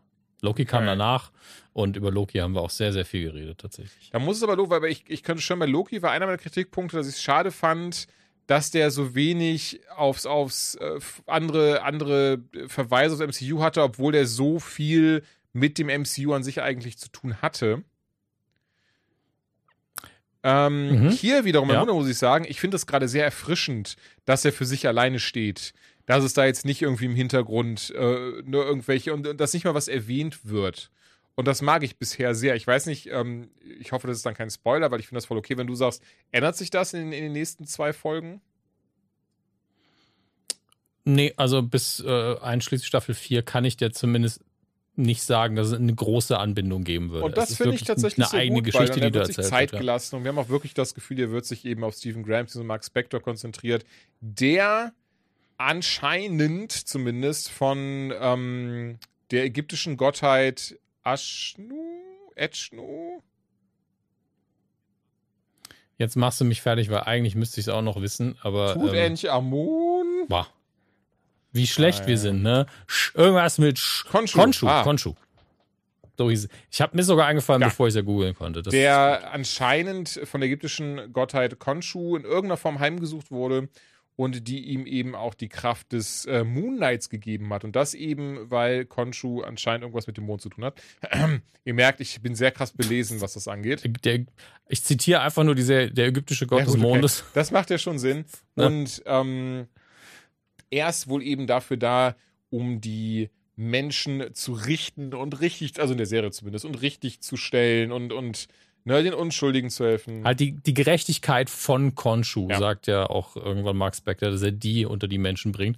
Äh, heißt also nicht, dass er für sich beansprucht, dass das immer so richtig ist, aber das ist die Gerechtigkeit von Konshu auf jeden Fall, die er verteilt mit Schlägen. Genau, und ähm, ich fand es sehr spannend, wie die Serie angefangen hat in der ersten Folge, dass wir eben dann einen, einen sehr verwirrten Stephen Grant gesehen haben, weil er anscheinend gar nicht weiß, dass er eine dissoziative Persönlichkeitsstörung hat. Er weiß auf jeden Fall, dass wenn er schlafen geht, Dinge passieren, die er gar nicht möchte und er dann irgendwo aufwacht, ähm, teilweise mitten in, in fremden Städten, die weit von, entfernt von seinen eigenen sind, aber dann auch wieder aufwacht und das natürlich alles als Traum abtut. Sich es aber plötzlich ändert, wenn er einen äh, goldenen Skarabäus hat, den er anscheinend, äh, ich glaube, Arthur oder, oder Harrow, nee, Harrow, ne? Harrow heißt der, von Ethan Hawke gespielte, wahrscheinlich Antagonist. Und ähm, der will natürlich den jetzt wieder haben. Und Sachen passieren. Ja, ich, und Sachen passieren, Zeit, ich will nicht, ich will nicht, ich will nicht zu viel vorwegnehmen. Das ist immer so doof, weil Serie gerade läuft, will ich eigentlich noch gar nicht so deep into it gehen. Ach, das ist ja okay. Also, der wird da eben so reingeworfen und äh, bemerkt, also es ist ja so, er muss es ja schon geahnt haben, ohne dass er wusste, was es ist, weil er sich ja, er interpretiert es ja als eine Schlafstörung, dass er sich ans Bett kettet nachts, macht einen Sandkreis um sein Bett rum, um festzustellen, ob er da durchgegangen ist, macht einen Klebestreifen an die Tür ähm, einfach nur um zu wissen, war ich schlafwandeln, mache ich irgendwas komisches und er sagt immer, ich habe eine Schlafstörung. Ist aber eine sehr seltsame Sprach, äh, Schlafstörung, muss man sagen. Ähm, trotzdem, er, er, das muss ja letztlich die Aktivität von Mark Spector dann einfach sein, der dann nachts einfach mal aufwacht und sagt, so, jetzt mache ich hier mal meinen geilen Söldner-Agentenscheiß. Was auch immer das dann in dem Moment ist. Und ähm, ich finde auch faszinierend an, an Stephen Grant, dass er keine wirklichen sozialen Kontakte hat. Also er hat die Leute, mit denen er arbeitet im Museum, ähm, die nehmen ihn nur so halb ernst, muss man dazu sagen. Also direkte Vorgesetzte ist ja, schon sehr nervig. Eine sehr nervige Person. Äh, der Sicherheitsbeamte nimmt, glaube ich, niemanden so richtig ernst, der einfach der Cousin von äh, Dings sein muss, von Simon Pegg. Der klingt wie Simon Pegg, er sieht aus wie, er sieht aus wie sein Klon von vor 20 Jahren. Ähm, und äh, wirklich, wenn ich die Augen zumache, das, da macht jemand eine sehr gute Simon Pegg äh, Impersonation. Das ist ja sehr krass. Ähm, auf jeden Fall, er telefoniert regelmäßig mit seiner Mutter, aber ich habe immer das Gefühl, da kommt eh keine Antwort. Am Anfang spricht er eh nur aufs Band. Ähm, und er redet mit einer lebendigen Statue und ansonsten redet er mit niemandem. Das war's. Das sind alle Menschen, denen er privat so begegnet, bis die Kacke losgeht. Und deswegen ist dann das für mich das größte Rätsel der Serie ist tatsächlich Stephen Grant. Ich glaube nämlich einfach, dass der dazugekommen ist und dass Mark Spector vielleicht. Das ist tatsächlich auch meine Theorie und, und was ich auch sehr spannend finde, ich merke gerade, seine, die paar Kollegen, die er da hat, die paar Menschenkontakte, die er hat, die wissen ja auch anscheinend nicht, dass er eine dissoziative Persönlichkeitsstörung hat. Das weiß er selber nicht. Er denkt ja, an eine ja, spannend, aber, aber, aber lustig, weil wie gesagt, meine Theorie ist auch dieselbe eben, dass wirklich Stephen Grant derjenige ist, der dazugekommen ist und nicht Mark Spector. Ja, und ich finde, das zeigt sich auch im weiteren Verlauf. Jetzt auch, ich habe die zweite Folge heute nochmal geguckt, damit ich nicht zu weit vorausgreife. Ähm, Brauche ich aber gar nicht, weil man merkt einfach, dass äh, er durchaus Interessen und Charaktereigenschaften hat, die ähm, nicht die gleichen sind wie bei Mark Spector, aber mit dessen Leben irgendwie, eine, irgendwie Parallelen mhm. haben, immer wieder. Und gleichzeitig hat er aber charakterlich starke Kontraste, abgesehen von der Souveränität. Und ich meine, Mark Spector ist einfach ein knallharter Söldner, der weiß genau, was er tut. Und ähm, in der Hinsicht ist äh, Steven ja einfach das Gegenteil. Aber Steven ist auch ein Pazifist offensichtlich oder ekelt sich vor Gewalt und vor Knarren und möchte es eigentlich alles gar nicht. Ähm, und man hat das Gefühl, dass Mark Spector alles, was ihm im Weg steht bei der Ausführung von seinem Beruf oder seiner anderen Rolle, beiseite geschoben hat. Und das ist jetzt Stephen Grant. Das finde ich faszinierend. Vor allen Dingen, weil er dann aber auch die Interessen hat, die halt, wie gesagt, für das Privatleben von Mark Spector sau mhm. wichtig wären. Das, das finde ja, ich wirklich stimmt, schön stimmt, geschrieben ja. auch und, und es macht einen Riesenspaß, sich das anzugucken. Ähm, ich finde Oscar Isaac brillant da drin. Ich habe den vorher immer nur als, ja, das ist ein cooler Hollywood-Star wahrgenommen. Jetzt habe ich großen Respekt für ihn als Schauspieler. Dachte auch zuerst, er macht das mit dem Akzent echt super. Er macht den Switch auch immer hervorragend zwischen den beiden. Aber ich habe jetzt ganz oft von Briten gelesen, dass sie diesen Akzent einfach nicht ernst nehmen können. ähm, und das kann ich ihm aber auch nicht vorwerfen, weil Akzentarbeit aber ich ist will nicht falsch sagen, Arbeit. Aber ich, ich, dachte tatsächlich, er wäre auch einer der, der typischen aus London kommenden Schauspieler. Nein, ist er nicht. Ja, ja ich sehe es mm -mm. gerade. Alles gut. Ja, ja. Nee. Er, er, also für ein Nicht-Native-Speaker-Ohr, und ich würde jetzt behaupten, ich habe ein relativ geschultes Ohr, was es angeht, klingt das alles recht mhm. glaubwürdig. Aber es vermischt sich, glaube ich, mit seinem Schauspiel der Figur. Und deswegen kaufe ich ihm das so gut ab. Aber ich glaube, wenn man einfach aus, in Großbritannien aufwächst, ist man so, was zum Geier ist das denn? Ähm, aber es ist definitiv nicht Dick Van Dyke mäßig wie bei Mary Poppins. Es ist nicht so total fake, aber es kommt auch nicht so gut bei den Leuten an. Und das muss ich einfach akzeptieren. Das ist deren Akzent und nicht meiner. Ähm, aber ich finde, als Rolle kommt es sehr authentisch rüber. Und ich finde, was jetzt diesen UK-Faktor angeht, liebe ich die ganzen Szenen in dem Museum, weil da für mich die richtigen mhm. Vibes mhm. auch rüberkommen. Das ist wunderschön nicht amerikanisch, was tatsächlich einige vielleicht bildungsferne Menschen, ich weiß es nicht, ähm, bei ihren Ein-Sterne-Bewertungen der Serie gibt es ja immer, auf IMDb, die haben so, oh, es war mir zu viel Queens English, ich habe nichts verstanden, wo ich nur gedacht habe, meine Fresse, vielleicht auch mal zwei Zentimeter über den eigenen Horizont hinaus gucken. Aber ich meine, ihr könnt es ja auch einfach auf Deutsch gucken, ne? deswegen ist es ja egal. Aber ich, ich hasse einfach manchmal eine Sternebewertung mit solchen Dingen. Äh, auch so Sachen wie, ja, es ist ja zehn Minuten lang schwarz-weiß, warum gucke ich mir die Scheiße an? Ich habe doch einen Farbfernseher. Oh Gott, das Ja, dann bist du uns gar nicht so Das ist jetzt hier in dem Fall so, nicht so. Ne? Den, den, Leuten entgeht, den Leuten entgeht mehr als uns. Also von daher, ne, also diese, am Ende des Tages. Ja, mir tut's auch einfach leid für die, ja, aber es tut mir Nein, auch weh voll, tief in der Seele. Und ich habe gerade, ich habe ja kurz nach ihm gegoogelt, um mal zu schauen, wo er herkommt. Und dann habe ich gedacht, so, hä, wen hat er denn bitte in X-Men Apocalypse gespielt? Und stimmt, er war einfach fucking Apocalypse in diesem Film. Ja, aber hättest du jetzt rausgefunden, dass ich Apocalypse in dem Film wäre, hättest du auch gesagt, naja, hätte sein können, ne? Bei ja, nicht nur das, aber der, der Film war halt auch echt nicht. Äh, der war ne? so scheiße. Das war so das, was. aber wirklich diese, diese neue X-Men-Generation hatte so gute und so schlechte Filme, wirklich, als hätten sie es ja, ausgewürfelt vorher. Hammer. Aber ja, ich bin sehr gespannt, wie es weitergeht. Äh, mag die Serie gerade sehr, auch bisher, weil ich sie relativ unbefangen vom eigentlichen MCU finde. Kann mir aber zumindest vorstellen, dass wir im Finale noch irgendwie was haben, was da äh, die Brücke schlagen wird. Und wenn nicht, ey, auch voll okay. Ich denke spätestens, und da fände ich es auch angemessen in der After-Credit-Scene. Also ich denke, die Serie bietet sich dafür sehr gut an, mhm. dass man das dann macht. Ähm, weil es fühlt sich für mich an, als würden sie einfach mal wieder einen Origin-Film erzählen, ohne dass sie die wirkliche Origin bisher angepackt haben, ja. muss man auch dazu sagen. Ähm, sondern sie machen so ein bisschen Exposition-mäßig, erklären wir es zwar, was los ist, aber wir zeigen nicht, wie es passiert ist.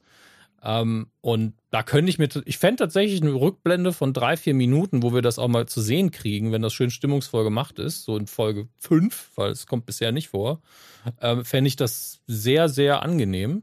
Muss aber nicht. Weil ich war auch völlig überrascht, als sie mir vier Folgen zur Verfügung gestellt haben, als ich dann festgestellt habe, es gibt ja nur mhm. sechs. Gott, ich muss so lange warten und uh, dann wird das, also die letzten beiden Folgen müssen ganz schön vollgepackt sein, glaube ich. Ähm, ich mag auch diesen, diesen Mix. Äh, ich glaube, die eine Darstellerin hat gesagt, es ist ein bisschen eine Mischung aus entweder Fight Club oder was anderes und Indiana Jones. Und das trifft es echt gut, finde ich. Also das wird jetzt in Folge 3 und 4 noch ein bisschen mit dem Indie-Faktor okay. ein bisschen mhm. zunehmen, aber finde ich echt schön. Ähm, und in Folge 1 haben wir ja noch was, was äh, in, ohne dass man es plakativ gesagt hat, was in Deutschland spielt. Und viele sind jetzt am Mutmaßen, dass das gar nicht Deutschland war, sondern das Land von Dr. Doom. Oh.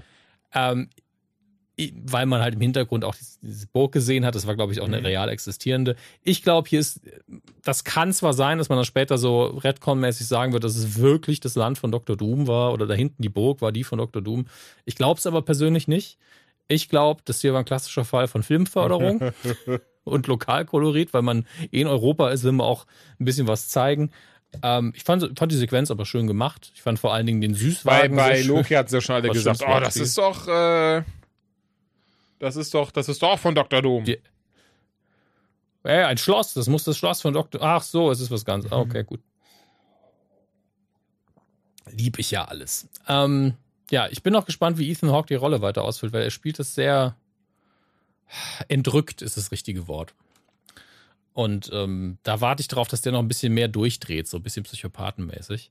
Aber ich glaube, wir können, ihr könnt euch auf Folge 3 und 4 auf jeden Fall freuen. Die machen noch sehr, sehr viel Spaß. Und danach wird es ich habe keine Ahnung, was danach kommt. Ich hoffe aufs Beste. Ey, ich bin gerade noch guter Dinge. Ich bin wirklich gespannt. Ja. Ich auch. Also, das können sie wirklich nur am Ende verkacken. Und ähm, da hoffe ich einfach mal nicht drauf. Sondern drückt in die Daumen, weil ich genieße das sehr und äh, würde. Ah, die Effekte werden übrigens. Das ist noch so ein Thema. Ich habe vor Vorgespräch zu Jürgen schon gesagt, dass ich die CGI-Effekte zum Teil nicht so schön finde, wenn man, man auch immer wieder zu hören bekommt, dass Marvel den Leuten zu wenig Zeit dafür gibt.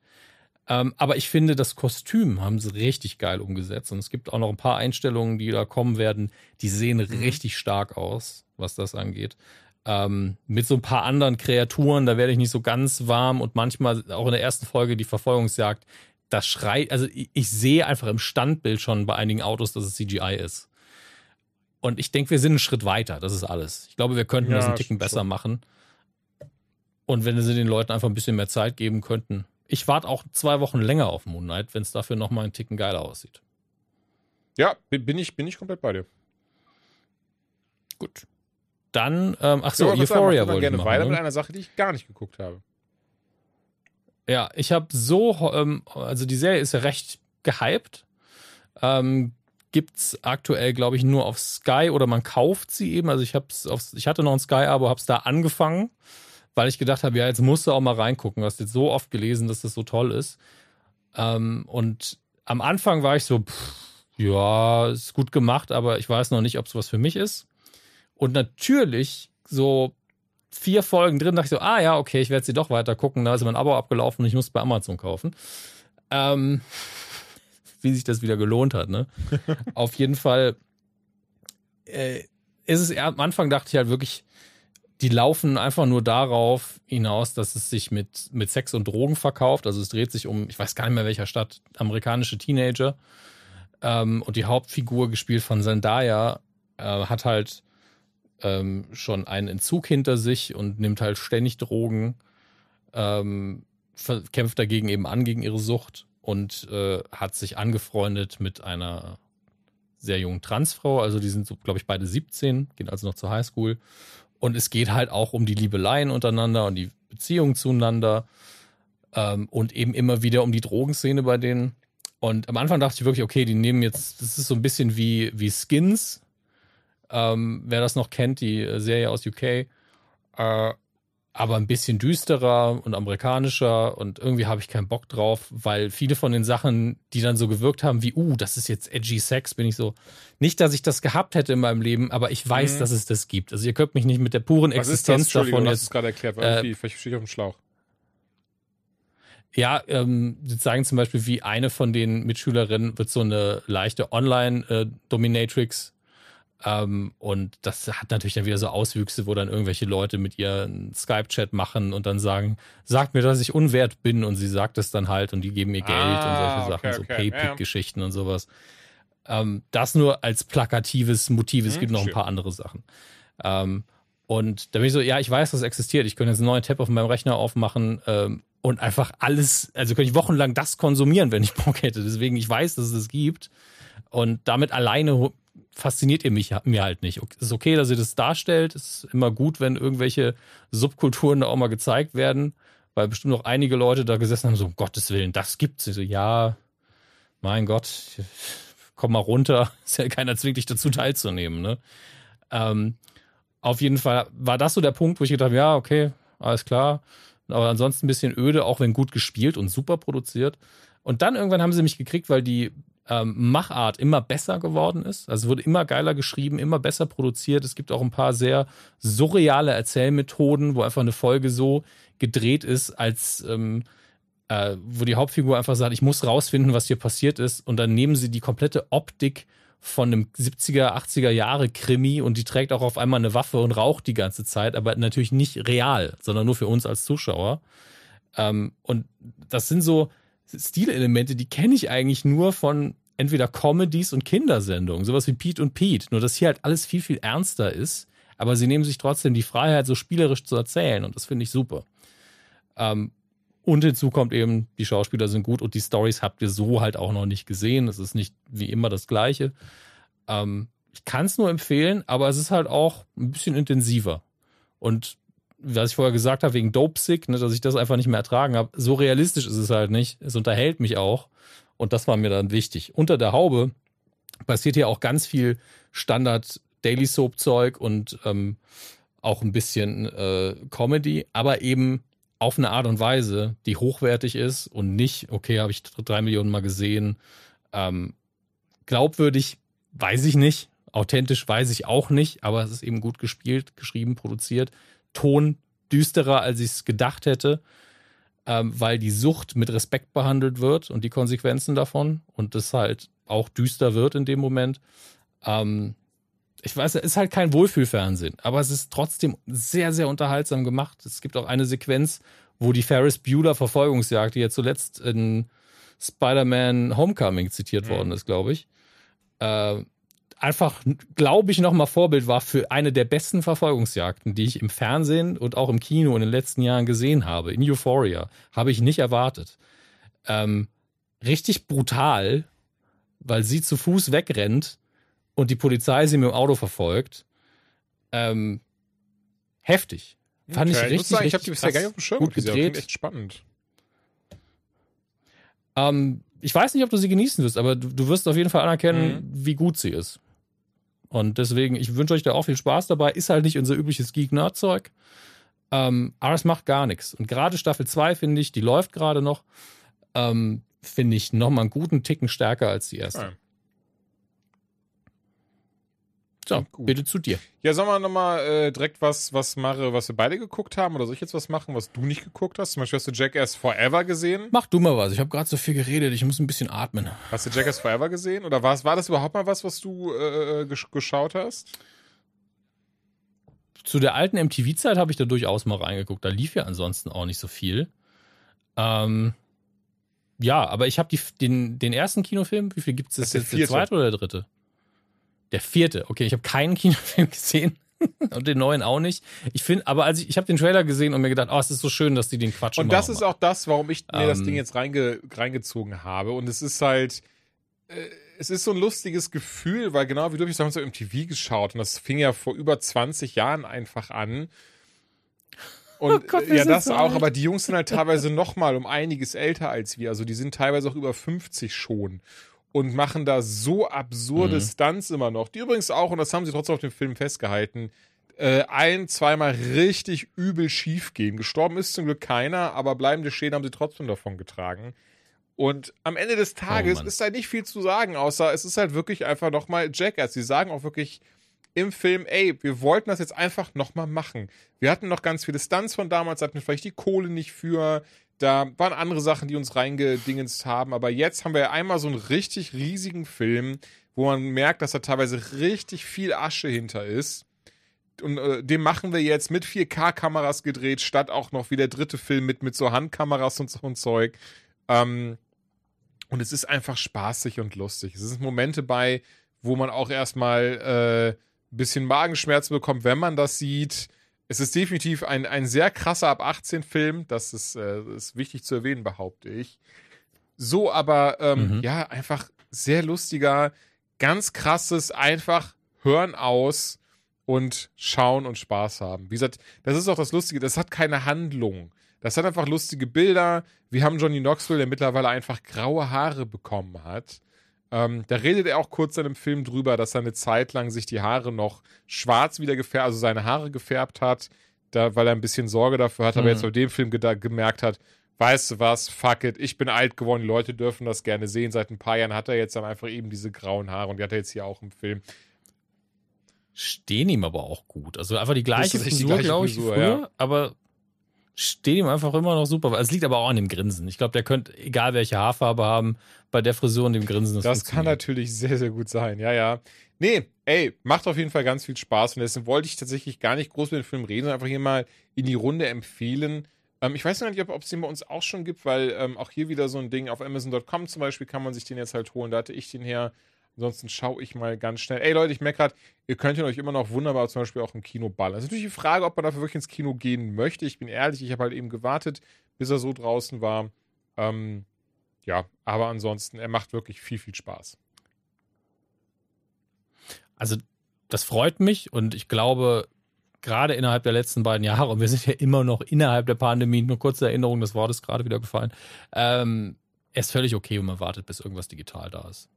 Damit, das, das muss, also so sehr ich Kinos liebe, ne, so sehr muss man es auch verstehen, dass heute die Überlegung zweimal so ist, gehe ich dafür ins Kino. Ja, total. Ähm, und ich glaube auch, die große Leinwand hat hier bestimmt nicht geschadet bei einigen Stunts, weil ich habe da auch wieder einige Sprungsachen gesehen, wo ein großes Bild natürlich was bringt. Aber ich glaube, es ist keine Bedingung dafür, um das zu genießen. Bin ich äh, bei dir. Wo soll man quatschen? Hast du eigentlich Licorice Pizza auch geguckt?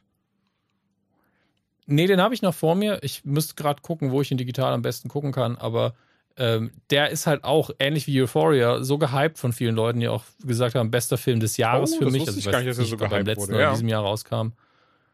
Doch, doch. Ähm, und ach, war ja auch, glaube ich, für, für einen Oscar nominiert sogar. Ähm, muss ich noch gucken. Ich habe bisher erst eine negative Meinung über den Film gehört, aber das liegt einfach auch daran, dass die Person einen ganz besonderen Geschmack hat und auch gesagt, es ist einfach nichts für mich. Alle anderen haben gesagt, super. Deswegen. Und die hat er auch gefallen. Ja, mir, also ich meine, ich, ich kann jetzt gerne darüber noch weitermachen. Wollte ich gar nicht. Ich wollte, hatte nur gedacht, wir reden nur was, was wir zusammen geguckt haben. Und irgendwie dachte ich, du hättest den auch geguckt. Ähm, Licorice Mhm. Pizza fand ich dahingehend einen sehr schönen Film, dass er sich sehr realistisch anfühlt, ohne aber dabei zu übertrieben zu sein, aber auch der ist auch nicht überdramatisch. Du hast nicht dieses Gefühl von so, oh, ähm, der, der ist weder zu abgehoben als Komödie noch zu dramatisch als Drama, wobei ich ja gerade gar nicht weiß. Okay, ich habe gerade auf IMDb geschaut. Okay, Komödie, Drama. War ich schon ziemlich nah dran anscheinend. Okay, es ist eine dramatische Komödie oder auch ein komödiantisches Drama. Und das merkt man aber auch. Also im Wesentlichen haben wir einfach in Kern der Geschichte hat man äh, Ilana Kane und Gary Valentine, die in den 70ern aufwachsen und ähm, ja, was füreinander übrig haben, aber nie so wirklich zusammenfinden. Ähm, das ist zumindest die Prämisse. Ob das so ist im Film, mal schauen. Er ist auch erheblich jünger als sie, hat aber ganz, ganz viele Ideen, die er geschäftlich gerne umsetzen möchte. Das reicht davon, dass er beispielsweise anfängt, Wasserbetten zu verkaufen, dass er Pinballmaschinen wiederherstellt. Und sie findet das halt sehr spannend und sie mag auch sehr, ähm, dass er halt so ein kluges Kerlchen ist, sie auch entgegen vieler andere Männer der 70er äh, sie nicht wie, wie ein Stück Fleisch behandelt und, und ähm, sondern versucht sie auch ebenbürtig zu behandeln, sie mit in seine Geschäfte reinnimmt und die beiden lernen halt sehr, sehr viel voneinander. Und das Ganze ist dabei immer sehr herzlich und was ich bei sowas immer sehr mag, sehr verständnisvoll, realistisch und nachvollziehbar. Das ist zum Beispiel das, was, wo, wo ich bei The Office die Liebesgeschichte von Pam und Jim sehr mochte, weil das war auch so was sehr Nachvollziehbares irgendwie, was sehr Realistisches, was einem nahe ging. Das mag ich auch zum Beispiel auch in den Kevin Smith-Filmen. Das, ähm, klar, die sind teilweise sehr überdreht, aber auch da finde ich immer, gerade bei Zack and Miri Make a Porno, also die Liebesgeschichte zwischen Zack und Miri, die kaufe ich komplett ab so. Und ähm, hier ist das halt genauso. Und der Film ist von Paul Thomas Anderson, nicht zu wechseln mit Paul W. Anderson. Das ist äh, jemand anderer, weil ich saß wirklich, als ich den Film geguckt habe, die Credits gesehen habe, war ich so, hä? Der Typ, der Resident Evil gemacht hat? Ähm, aber nein, ich habe mich äh, komplett vertan. Das ist ein anderer Paul Anderson. Hätte mich aber auch hart gewundert, bin ich ganz ehrlich. Also das wäre so. Ich finde es auch schön, dass du Paul Thomas Anderson noch nie so als Namen wahrgenommen nee, hab ich hast. Sicherlich nicht. Ähm, ja. Auch dann spannend, dass das Gary Valentine, der wie gesagt der Protagonist ist, wird von Cooper Hoffman gespielt, der Sohn von Philip Seymour Hoffman, der immer gesagt hat, er will gar nicht schauspielern. Ähm, vielleicht wegen seines Vaters, warum weiß ich nicht genau, aber äh, Paul Anderson ist wohl sein Patenonkel und hat ihm dann nach zigmal äh, ja, hat ihn irgendwann überredet auf jeden Fall, weil zigmal immer wieder auf ihn zugekommen ist mit dem Drehbuch. Dann spielt auch Sean Penn mit, dann spielt äh, äh, Brad, Bradley Cooper mit, was lustigerweise, hatte ich, hatte einen kurzen Funfact eben gelesen, das äh, wussten die Schauspieler gar nicht des Films, die ja hier bis hierhin noch relativ mhm. unbekannt sind, oder zumindest ich kann, kenne weder die Protagonistin noch den Protagonistin, auch wenn ich jetzt auf MDB schaue. Viel haben die noch nicht gemacht und ähm, fand ich sehr lustig. Es wurde ihnen einfach nicht gesagt, dass, dass Bradley Cooper in diesem Film mitspielt. Und diese Szene war dann wohl auch auf Coopers Seite ziemlich improvisiert und ihnen wurden einfach gesagt, ihr müsst jetzt reagieren, ihr müsst jetzt reagieren. Ähm, wenn, wenn ihr den Film seht und die Szene, da ihr das jetzt im Kopf habt, werdet ihr dann sehen und werdet das merken, weil das ist dann, also das finde ich immer sehr schön, so als kleinen Fun-Fact. Ähm, davor. Naja, und im Wesentlichen, wie gesagt, es ist halt wirklich ein, das ist auch das, was ich mache, das auch ein sehr ruhiger Film wieder. Der lässt sich sehr viel Zeit, der baut seine Charaktere auf, der baut die Geschichte auf, der geht da tiefgründig rein, da gibt es keine, in Anführungszeichen, Action, da gibt es kein viel Hickhack und Her, sondern hier muss man mal sein Hören äh, zur Abwechslung anschalten. Man muss der Story folgen, man muss sich in die Charaktere reinversetzen.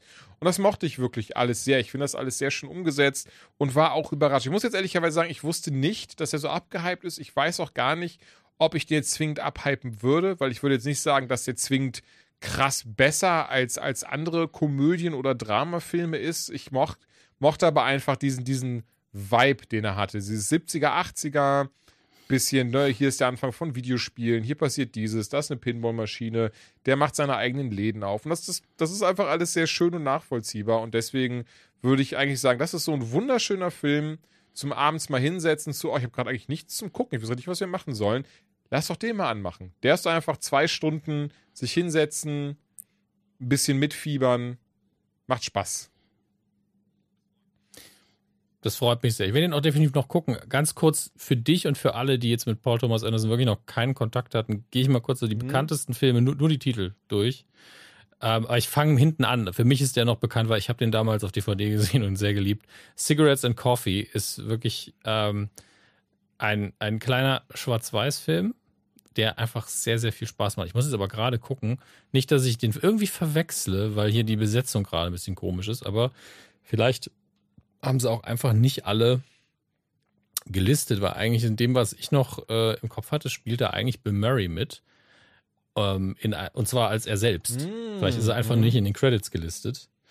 Ähm, wo er einfach Kaffee in einem Diner ausschenkt und jemand sagt auch einfach, äh, du, du, bist doch Paul, Paul, äh, Paul, genau, du bist doch Bill Murray, Bill äh, Ghostbusting Murray. Und er so, pst, sag's keinem. So nach dem Motto. Ist auch, vielleicht irre ich mich komplett. Ich muss Mhm. doch gerade durchgehen. Aber das hier ist der Kurzfilm, Full Movie. Ja. Nee, dann ist das ein anderer. Da verwech ich verwechsel den mit, mit dem von Jim Jarmusch. Der heißt aber, glaube ich, ähnlich. Macht aber nix. Ist bestimmt auch gut, der hier. Ähm, aber Jim Jarmusch äh, kann ich dann an der Stelle nur empfehlen. Da ist Bill Murray dann dabei. Aber gehen wir einfach zwei, drei Filme weiter. Hier Boogie Nights, kennt jeder, glaube ich, mittlerweile. Hat er damals auch inszeniert. Magnolia, ein heftiger ähm, Kunstfilm-Abfuck, den ich aber sehr, sehr geliebt habe. Grandioser Soundtrack auch, ähm, mit Amy Mann vor allen Dingen, als, äh, als Künstlerin, die da ganz viele Songs beigesteuert hat, die ich liebe. Dann Ähm, solltest du unbedingt die aktuelle Folge Conan O'Brien Needs a. Friend hören. Da ist sie zu Gast. Und das war so ein schönes Oh. Interview, hör mal. Dann höre ich mir das an, weil die Frau ist oh, wirklich so tolle Sachen und macht gesagt. richtig schöne richtig, Musik. Richtig, äh, äh, verzaubert. Das freut mich. Punch Drunk Klar. Love kennt man ist auch, von ihm, glaube ich. ich gar nicht. Okay. 2002 Mhm. kam der. Deswegen gehe ich sie durch. Also bei einigen Sachen hatte ich auch nicht mehr am Schirm. Zum Beispiel There Will Be Blood. Äh, Hatte ich auch nicht mehr am Schirm, dass der von ihm ist. Ähm, dann The Master, den habe ich nicht gesehen. Aber kennt man auch noch, war auch, glaube ich, ein Oscar-Kandidat damals. Und danach hört es dann so ein bisschen auf mit mit den Sachen, die ich auch wirklich kenne. Ähm, und Licorice Pizza ist halt jetzt sein aktueller Film. Und äh, durchaus ein sehr, sehr eigener Regisseur. Also der hat einen guten eigenen Stil. Und ähm, das macht Spaß, sich seine Sachen anzugucken. Aber man muss sich die Zeit nehmen. Das ist nichts für nebenher. Und das ist auch äh, kein normales Popcorn-Kino auf jeden Fall. Nee, Licorice Pizza definitiv auch nicht. Ähm, Ähm, ey, dann mach du doch gerne weiter mit. Zum Beispiel, weil ich Picard Season 2 habe ich auch nicht gesehen. nee, aber danach haben wir, glaube ich, Ja. nur noch Sachen, die wir beide geguckt haben, ne? Gut, dann haben wir einen schönen Abschluss heute. Das wird ja auch wieder eine lange Folge. Das ist gut, nachdem die Leute so lange Ruhe von uns hatten. Ähm, Picard Staffel 2 läuft jetzt. Ich glaube, die fünfte Folge ist schon da und ich glaube, es gibt zehn. Ich bin, das überprüfe ich aber nochmal für euch. Ähm, und ich habe selten eine Serie gesehen, die so eine 180-Grad-Wendung gemacht hat, nachdem die erste Staffel, ähm, ich sag mal, die wurde nicht schlecht bewertet. Und das lag auch daran, dass man einfach froh war, dass Patrick Stewart wieder Jean-Luc Picard spielt. Komplett. Also wirklich, alle Leute waren so, ey, cool, dass er das wieder spielt. Und dann kamen aber auch die Sachen so, hm, es fühlt sich irgendwie nicht wie Star Trek an. Ähm, was passiert hier eigentlich? In welche Richtung läuft es denn überhaupt? Und äh, warum ist das der Plot von Mass Effect? Es ist halt wirklich der Plot von Mass Echt? Effect. Wie lustig. Also, ja, ja, also es ist wirklich so, dass eine, ähm, dass irgendwann ein Beacon Ja. aktiviert werden Ja. soll und auch aktiviert wird, um, um eine, um eine ähm, technologische Spezies rauszuholen, die, die dann quasi das, Ach, das Armageddon lustig. über die Okay, biologische krass. Lebensform. Es ist, ja, es Also ist Mass wirklich- Effect. Ja, ja, das ist ja. einfach Mass Effect. Ich meine, klar, das ist der große Plot im Hintergrund und es Mhm. passiert auch nicht wirklich, aber das ist die Basis, auf dem dann die Abenteuer von Picard und seiner zusammengewürfelten Crew dann stattfinden und äh, das ist ein bisschen weird, dass man sich da so stark hat inspirieren lassen. Ich hoffe, ich hoffe mal, ich weiß nicht, was mir lieber wäre, dass es Zufall ist, Mhm. weil das kann passieren. Ähm, oder dass jemand da gesessen hat, so, boah, was soll ich mir denn jetzt einfallen lassen? Was habe ich die Tage gezockt? Ist also schon ein bisschen komisch, was das angeht. Ähm, und hinzu kommt eben, dass man einen ganz anderen Ton hatte in dieser Serie, als man es von Star Trek bisher gewohnt war, auch, und zwar alle Serien. Denn auch Discovery, die ja ihre Kritiker hat, hat immer noch einen sehr klaren Star Trek-Ton gehabt. Und die erste, äh, die erste Staffel Picard war, die, die hatte sich ein bisschen, als wäre das Universum kaputt. So hat sie sich angefühlt. Zum Teil war das, glaube ich, Absicht. Man wollte ein bisschen was Düstereres machen. Äh, Und man durfte auch zum ersten Mal fluchen in Star Trek. Und das fand ich auch tatsächlich mal sehr schön. Ähm, hat das aber, glaube ich, ein bisschen überbenutzt alles. Und es war an den Momenten am schönsten, wo man dann äh, Jonathan Frakes äh, nochmal dabei hatte als William Riker und äh, Martina Sirius als äh, seine, äh, Gott, wie heißt sie? Diana Troy als seine Frau. Und da war man so, ach, das ist wieder ein bisschen wie zu Hause. Ja, und, und dann, dann ist schon schlimm, wenn dann die Fanservice-Momente wirklich die sind, wo man denkt, oh, das war schön. Und der Rest, ich habe Probleme, mir die Handlung zu merken. Ja, und es gab dann auch ganz visuell so dumme Momente, wenn da eine große Flotte an, an Sternenflotten-Raumschiffen auftaucht an einer Stelle und man sieht einfach, es ist immer das gleiche Schiff, Copy-Paste. Ähm, das sieht aber langweilig aus. Da hat man aber früher mit den normalen Special Effects das besser hinbekommen, indem man da einfach mal verschiedene Schiffsklassen gemacht hat, weil es gibt kaum ein Universum im Sci-Fi, äh, also in der Sci-Fi-Welt, das so viele schöne verschiedene Schiffsklassen hat. Also ich, ich könnte ja allein drei Schiffsklassen nennen, ohne Probleme, äh, die sogar sehr ähnlich sind, äh, aber bestimmt sieben oder acht Schiffsklassen visuell mir vorstellen. Ich weiß, das sind Star Trek Schiffe, aber es sind alles unterschiedliche, komplett unterschiedliche. Und das war einfach genau das gleiche Schiff. Ich weiß, das ist so nerdy Rumknittgepicke, aber als Fan sitzt du dann eben da und bist so, hm, sagen, warum, warum total, das jetzt? Ja. Warum nicht mal, ja, warum nicht mal, also wenn es Star Wars wäre, ne, wir haben jetzt hier nur X-Wings. So, warum? Ergibt auch keinen Sinn. Also, vor allen Dingen, wie, wie langweilig ist denn das? Aber wie gesagt, das wäre nur ein Detail gewesen und es hat halt hinten und vorne haben lauter Details nicht gestimmt und man hatte das Gefühl, dass der Plot ein bisschen weird war. Und es war eine der Produktionen in den letzten Jahren, wo hinterher die Macher gesagt haben, ja, ist vielleicht ganz gut, wenn man am Anfang, bevor man anfängt zu drehen, weiß, wie man aufhört. Ähm, wo man immer wieder, wo ich immer wieder verwirrt bin, wenn das ein Profi sagt. Ähm, also nicht, dass er es sagt, sondern dass es die Notwendigkeit gibt, es zu sagen. Weil eigentlich sollte das jedem klar sein. Und Staffel 2 ist wirklich von Folge 1 an, ist man so, ah, ihr habt euch wieder daran erinnert, wie Star Trek funktioniert. Zumindest grob in der Ästhetik. Ähm, die Sternenflotte fühlt sich wieder die Sternenflotte an, selbst die Uniformen sehen mehr nach Star Trek aus, haben sich natürlich wieder komplett geändert. Also da war allein in Staffel 1 gab es so viele Rückblenden, wo die, wo die Uniformen auf einmal wieder so aussahen, dann sahen sie wieder ganz anders aus. Sehr, sehr weird, was das anging. Und ähm, man hat Staffel 2, auf jeden Fall merkt man ja in jeder Folge an, wir haben die Kritik gehört, wir haben auch einiges eingesehen, dass es Quatsch ist. Ähm, und geloben Besserung. So fühlen sich die ersten paar Folgen an. Insbesondere auch in der Anbindung an die eigene Geschichte. Wir haben Q, der wieder mit dabei ist, ähm, der wirklich in einer Sequenz so viele Name-Dropping innerhalb des Star Trek-Universums betreibt. Das ist der Hammer. Da werden einfach fünf bis sechs sauwichtige Figuren immer eben erwähnt, die jetzt in einer alternativen Realität äh, tot quasi hier ausgestellt werden. Also es ist eine ganz, ganz äh, krasse Sequenz. John Delancey macht das auch wieder super. Und es macht alles sehr viel Spaß. Ähm, es arbeitet halt mit Versatzstücken von Sachen, die wir und Plots, die wir früher schon mal gesehen haben, Zeitreisen, Q, die Borg. Es ist halt so ein bisschen Best-of, was das angeht, aber es ist sehr langsam. Das Schlimmste, was ich wirklich darüber sagen kann, guckt euch das vielleicht nicht Woche für Woche an, weil das kommt ja wöchentlich im Moment, sondern wartet, bis es da ist und guckt es euch an einem Rutsch durch, falls ihr noch überlegt, weil für mich ist es jedes Mal so, oh, wir sind wieder einen Zentimeter weitergekommen. Schön. Mm. Ist eher Dragon Ball was zum. Binge-Watching. nee, also äh, Okay, so schlimm ist es nicht. Aber das wäre bei Star Trek auch seltsam. Aber es ist schon so, dass man denkt, das war doch jetzt der Plot von, also innerhalb von zwei Folgen der Plot von einer Folge. Ach krass, okay. Ich weiß nicht, wie sie das geschafft haben, weil die, die, die Länge schaffen sie ja trotzdem. Aber irgendwie da mal ein bisschen Drive reinkriegen, das Pacing ein bisschen erhöhen, ist eine Kritik, die ganz, ganz viele auch haben. Ähm, also das ist nicht allein auf meinem Mist gewachsen, das weiß ich auch, aber es ist wirklich so. Ich bin nach jeder Folge sitze ich dann so, pff, ja, aber ich, warum nicht mehr jetzt? Und letztlich äh, heißt das wahrscheinlich, dass es, sie es hätten in der Hälfte der Zeit schaffen können, aber naja, ah, ich wollte noch gucken, wie viele Folgen es gibt in der Staffel. Das haben wir ja relativ schnell. Es gibt zehn, dann funktioniert das, glaube ich, ganz gut. Ähm, und wir haben jetzt noch vor uns, ah, die sechste Folge habe ich heute geguckt, dann haben wir noch vier vor uns. Das sollte reichen.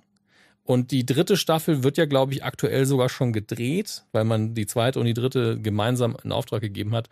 Und da soll es dann auch wieder sehr viele alte Gesichter wieder äh, geben. Auch Brent Spiner ist ja in einer anderen Rolle hier wieder mit dabei in dieser Staffel, Gott sei Dank. Ähm, man darf mal wieder einen Wissenschaftler spielen aus der gleichen Reihe genialer Wissenschaftler, die alle gleich aussehen. Aber das ist schön. Also ich sehe Brent Spiner immer gerne, ein sehr unterschätzter Darsteller und äh, hat auch eine ganz, ganz Oh, tolle das stimmt. das war's aber erstmal, weil Picard, äh, wir werden eh nur Star Trek-Fans gucken und äh, falls ihr euch noch nicht dazu habt bereitschlagen lassen, dann wartet halt einfach noch, bis die nächsten vier Folgen da sind. In einem Monat könnt ihr das dann in einem Rutsch durchgucken und dann ist auch geil.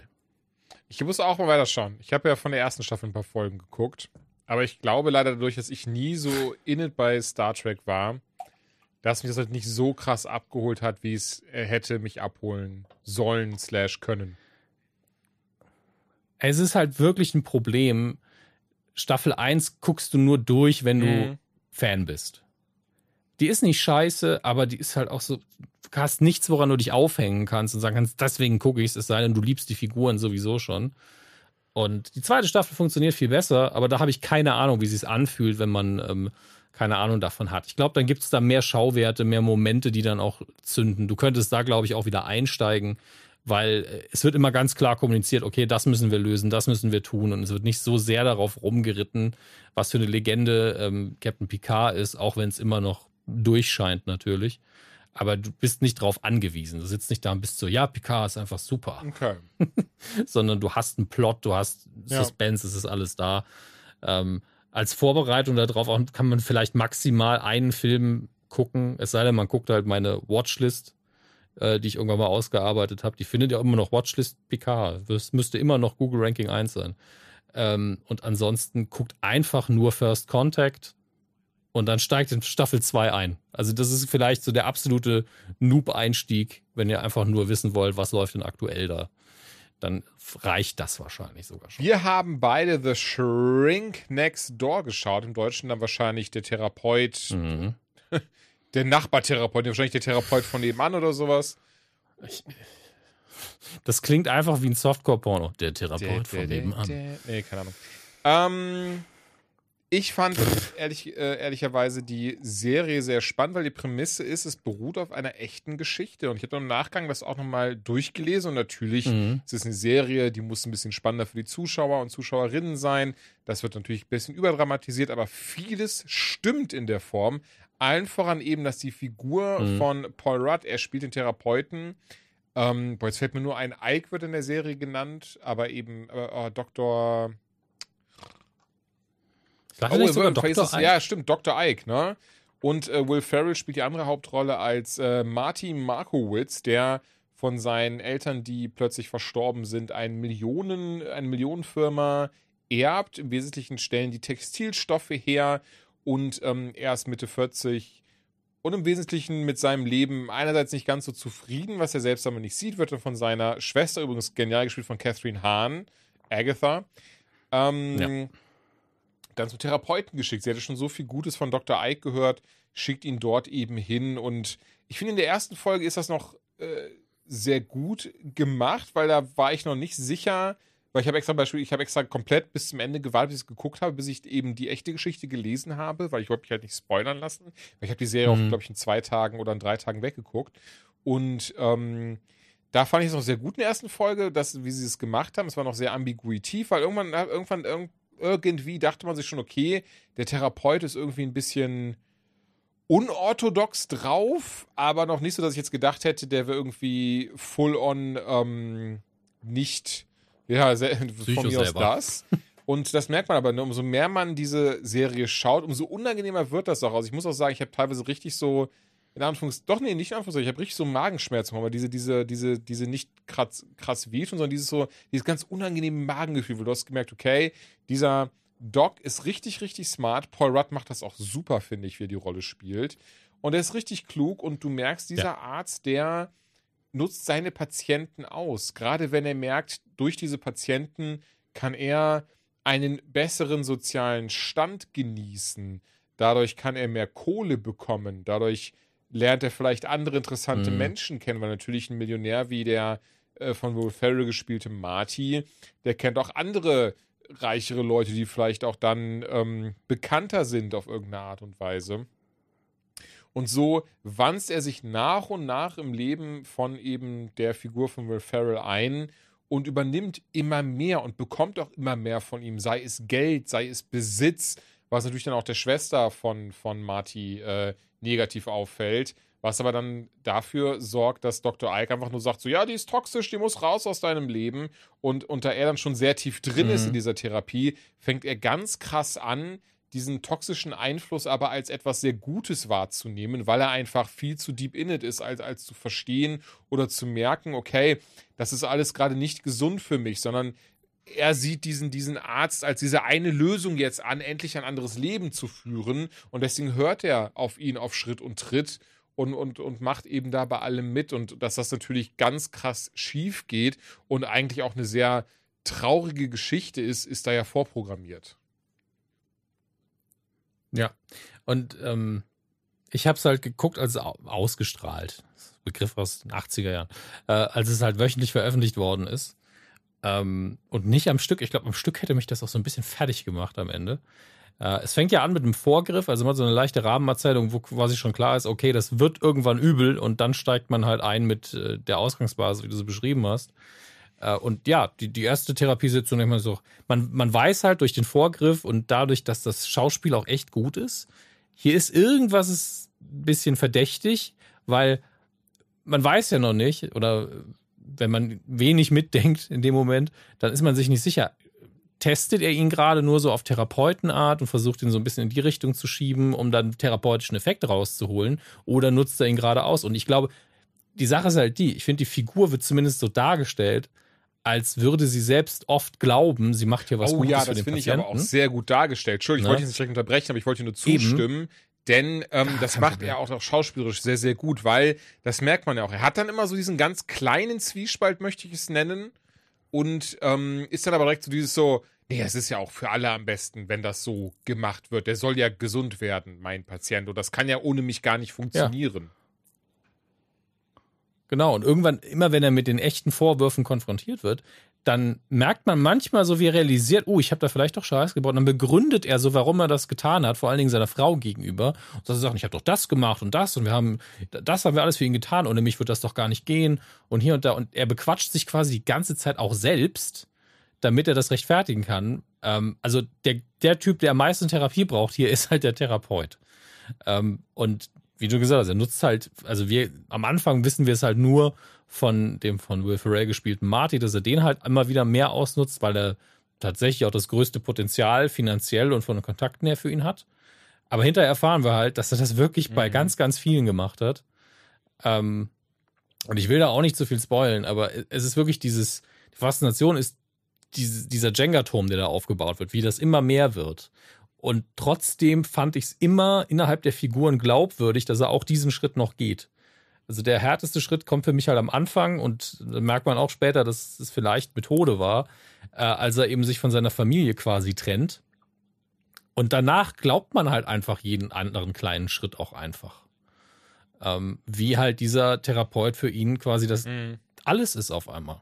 Ansonsten gibt's ja eigentlich nichts mehr. Ja, er geht arbeiten, er macht immer noch seinen Job, ähm, aber eigentlich nur, damit er mit seinem besten Freund und Therapeuten abhängen kann.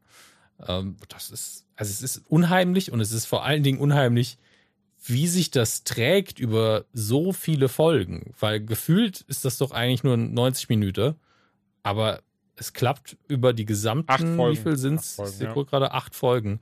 Sehr, sehr gut. Und am Ende der achten äh, Folge kriegen wir ja auch noch so eine Kurzzusammenfassung der wahren Geschichte. Und, und da hatte ich auch nur gedacht, boah, wenn ihr das auch noch gezeigt hättet, dann hätten natürlich viel mehr Zeit gebraucht, dann hätte ich es vielleicht nicht geglaubt.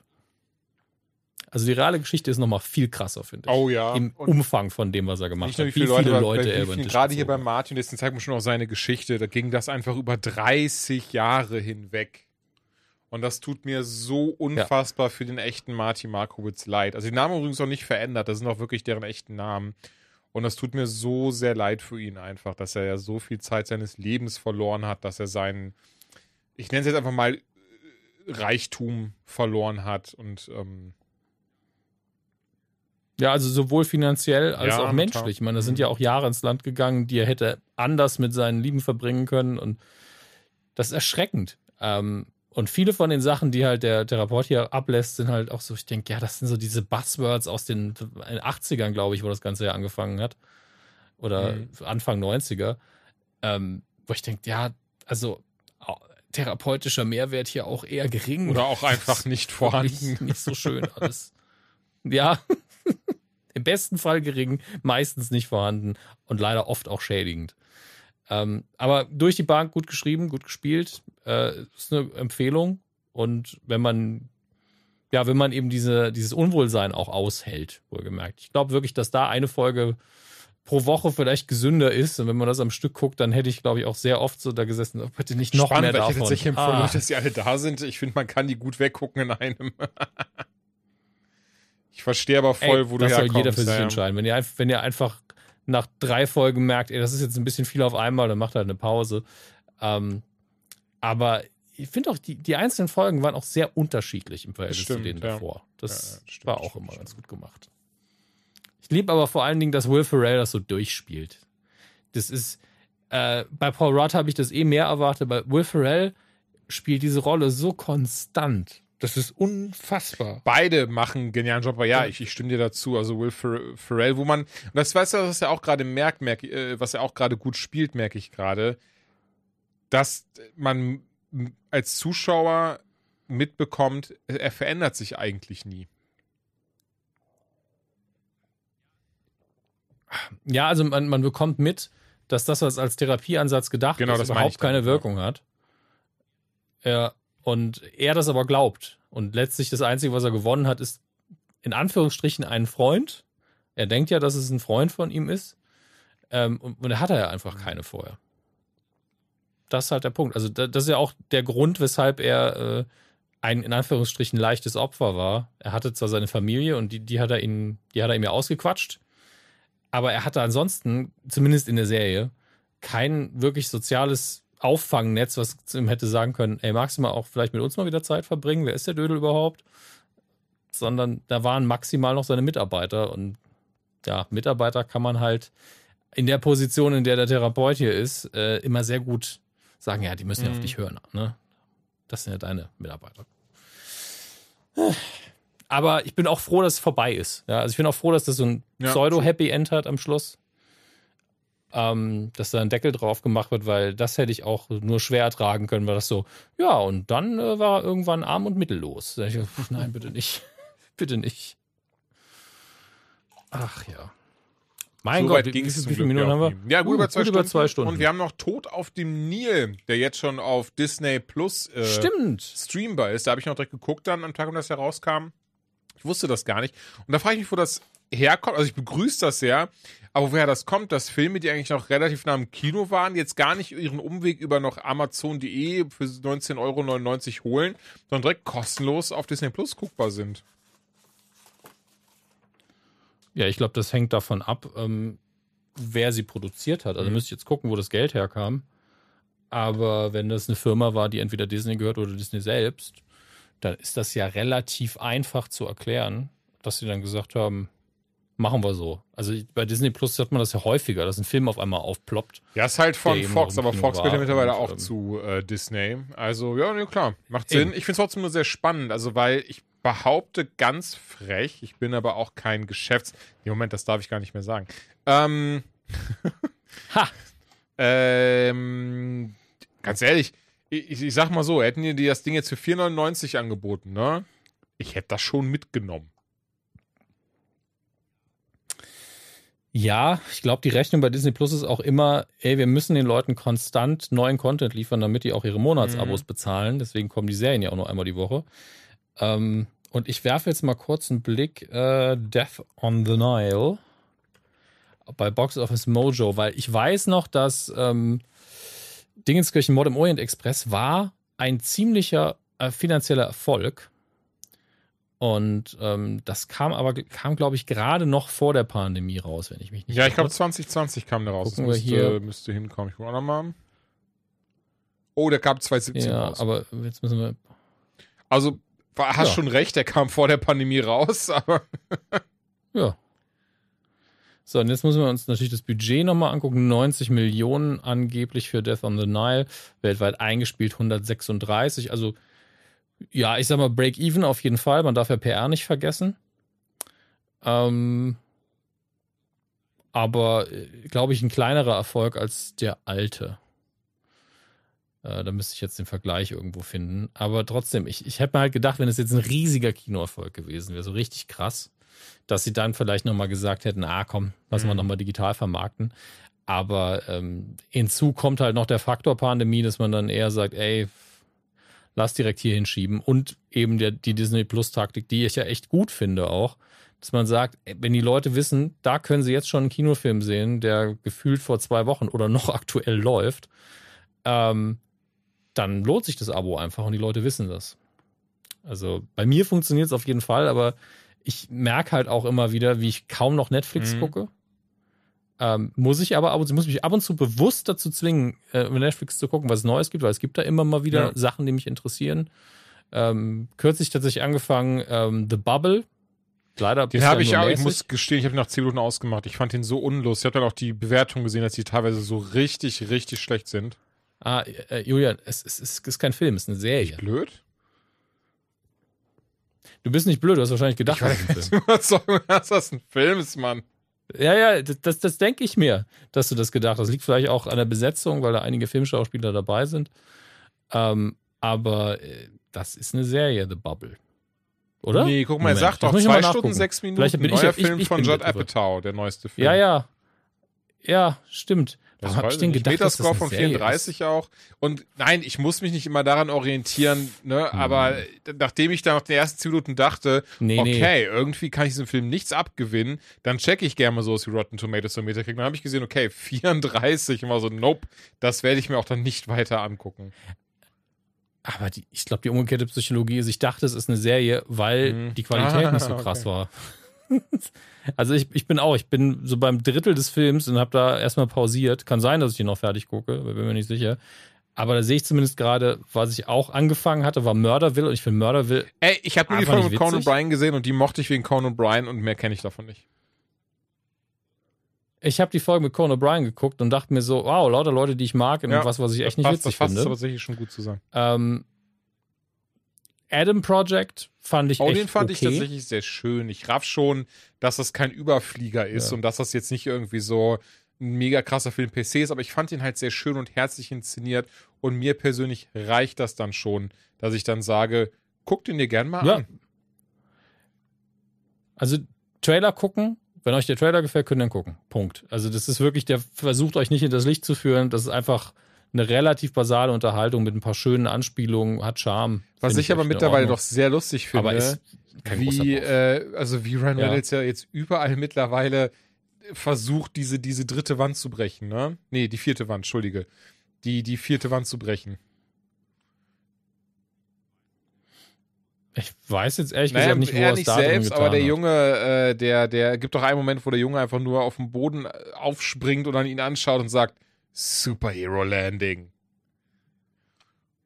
Ja, ja, okay, aber das ist ja einfach ja, aber es ist doch schon so ein, so ein, also das, das kann nur in Ryan Reynolds Aber er Film guckt ja ihn an das und mein, Nein, uns. es ist natürlich kein, kein Fourth Wall Break, aber ich finde, es ist halt dieses ganz typische, das erwartet man mittlerweile. Sei es auch ein Free Guy, das ja, da war ja auch solche Sachen drin. Also,